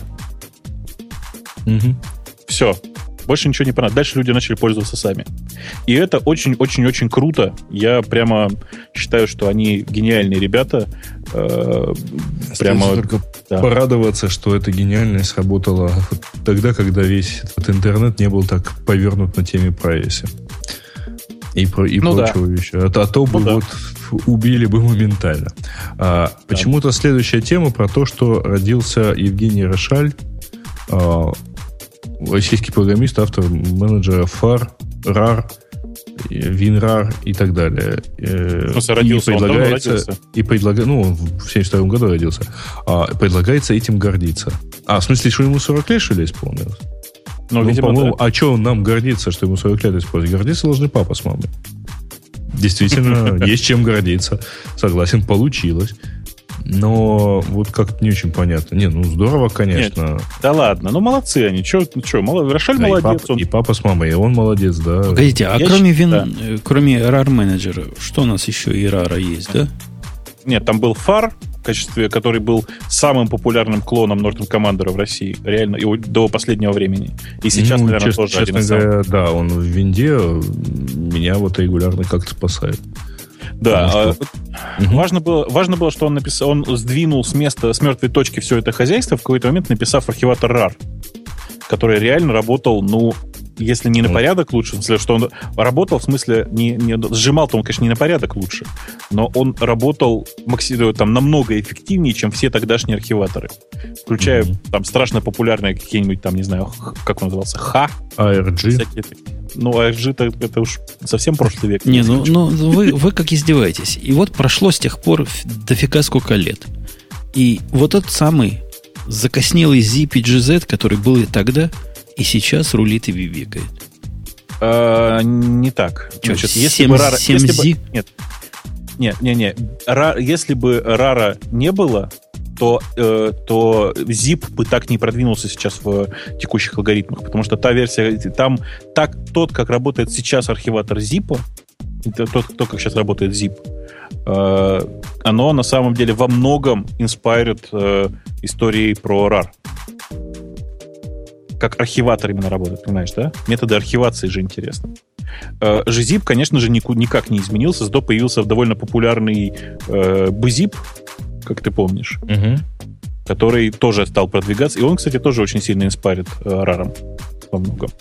Э, и остается только вскинуть руку вверх и прокричать zip файл э, всем тем, кто пользуется до сих пор же zip для упаковки каких-то больших данных, больших файлов. А знаешь, чем пацаны сейчас пользуются? Я тут не то, что недавно, но какое-то время назад перешел с GZ, вот с такого, из коробки, который на, по-моему, PGZ называется. Что такое SPI начинается?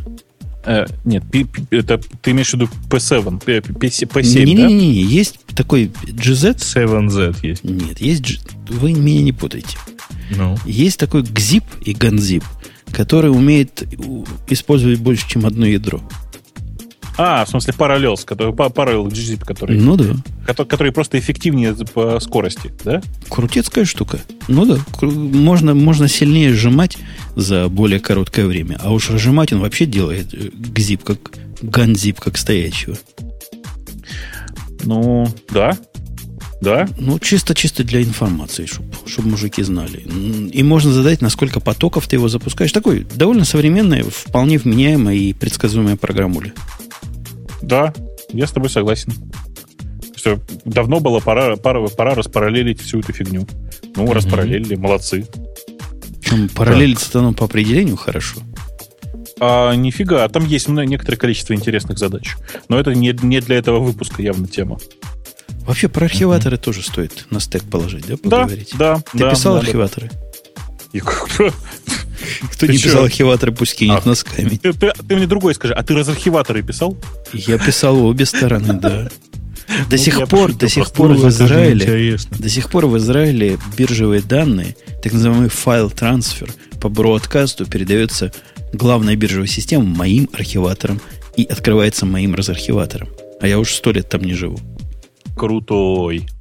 Ну, Крутой. Так. Да, так. Угу. Слушайте, да. дальше как-то совсем неинтересно. Предлагаю на этом деле, так сказать, закончить, потому что там как-то все наисмешно. А, да. Ну, то есть там да. Django с поддержкой Python TAI, BitTorrent Live, который, кажется, мы уже давно обсудили. Да. В прошлый да. раз или в позапрошлый. Не-не-не, по-моему, по-моему, как-то вот с месяца полтора или два назад. Давайте ну, лучше я вам предложу хорошую тему для на закрытие, прямо очень крутую тему. Давай. Бог с ним с Рошалем. Я считаю, что нужно поздравить Сашу Грей, звезду э, многих айтишников. Ей исполнилось 24, это очень серьезный возраст. Э, она уже закончила э, свои съемки и торжественно решила, что она больше никогда не будет заниматься э, съемками в взрослом кино. Хотя я уверен, что она еще вернется, потому что, ну, она просто мечта многих айтишников, я знаю.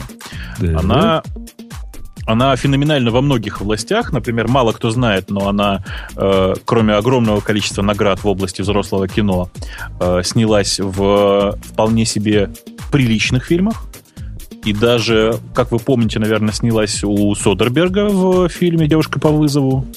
Э, она там одетая все время снимается, я на всякий случай уточняю. Э, она действительно очень неплохая актриса, если смотреть на нее как актрису. Она э, э, снимается в клипах, и она э, участвует на записи довольно многих, большого количества э, пластинок популярных музыкантов. Пластинок, в смысле CD. Она э, издала недавно книгу, у нее, я уже не очень помню, 32 или 34 награды за развитие кино и вообще, ну, как бы, я понимаю, что 24 в порно-бизнесе это очень серьезный, блин, я все-таки сказал это слово, да?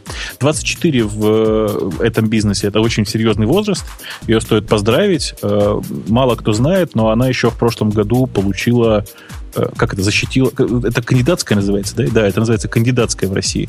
Кандидатскую по философии mm. защитила в, в прошлом Ну, PhD стала, да? Ну, и, типа того. И на самом-то да. деле ее Марина зовут. Ну, нет, ее Саша зовут. Почему? Настоящее имя Марина. А, ты имеешь в виду в смысле, ну, да, это ты перерождение я, дали. По привычке говорю, как эм, что по привычке говорю ее псевдоним. А вообще ее зовут Марина, можно даже ласково называть ее Маринка. Или даже вот. Эм, да. И просто хочется ее поздравить от лица большой нашей радиотишной аудитории. Тепло. А, а еще она, по-моему, подписала контракт с футбольным клубом Манчестер Юнайтед, нет? Я вот этой подробности я совсем не помню. Не, ну вот это какая-то совсем такая новость. Непонятно. Я вообще ее на Башорге прочитал. Так она, что... Э, она, правда, очень крутая. В том смысле, что, ну, то есть, вот если мы сейчас, мы сейчас уйдем потихонечку в после шоу, я там вам могу подробности рассказать, но она, она реально очень крутая. Если отодвинуть в сторону ее порно-карьеру и вернуться к чисто человеческим отношениям, она очень крутая тетка. Несмотря на юный возраст. В общем, 24 это хороший возраст. А я, ты, ты, ты понимаешь, вы подумаете, что я, конечно, тут э, лукавлю, но а? я ее видел первый, по-моему, единственный раз именно в фильме «Девушка по вызову». Ты как, просто... Как-то пласт ну, да, от да. меня ушел. Ты просто лукавишь, да. да. Нет, ты понимаешь, просто тебе жена не позволяет на нее смотреть, мне кажется. Понял, понял. Будем исправляться. Ладно, будем да. лезть в архивы. десятилетней давности и, и смотреть, что получилось. Э, ну что, на этом, на этом да? Да. да. На этом да. И был этот подкаст круглым выпуском 280, кажется. Я прав, да. Грей, да? Да, мы обещали сказать еще раз. Да, еще раз. 280. Да, именно 280. Два раза еще сказали. На следующей неделе будет, как самые догадливые поняли, 281. Тоже приходите. Будет обычный выпуск, вот как сегодня. Без всяких экивоков и без всяких без всякого дикого гиковства. Так что обычным людям будет понятно. Маринки опять, видимо, не будет. Она будет в каком-то далеком поезде, который пересекает страну с края в край. Так что есть место девушки на замену. Бобок, веди. Вызову. Грей, веди. Кстати, я Саша а, Грей, да. То есть в этот раз мы должны... Ну, окей, хорошо, да, мы поработаем над этим. Да, Сереж?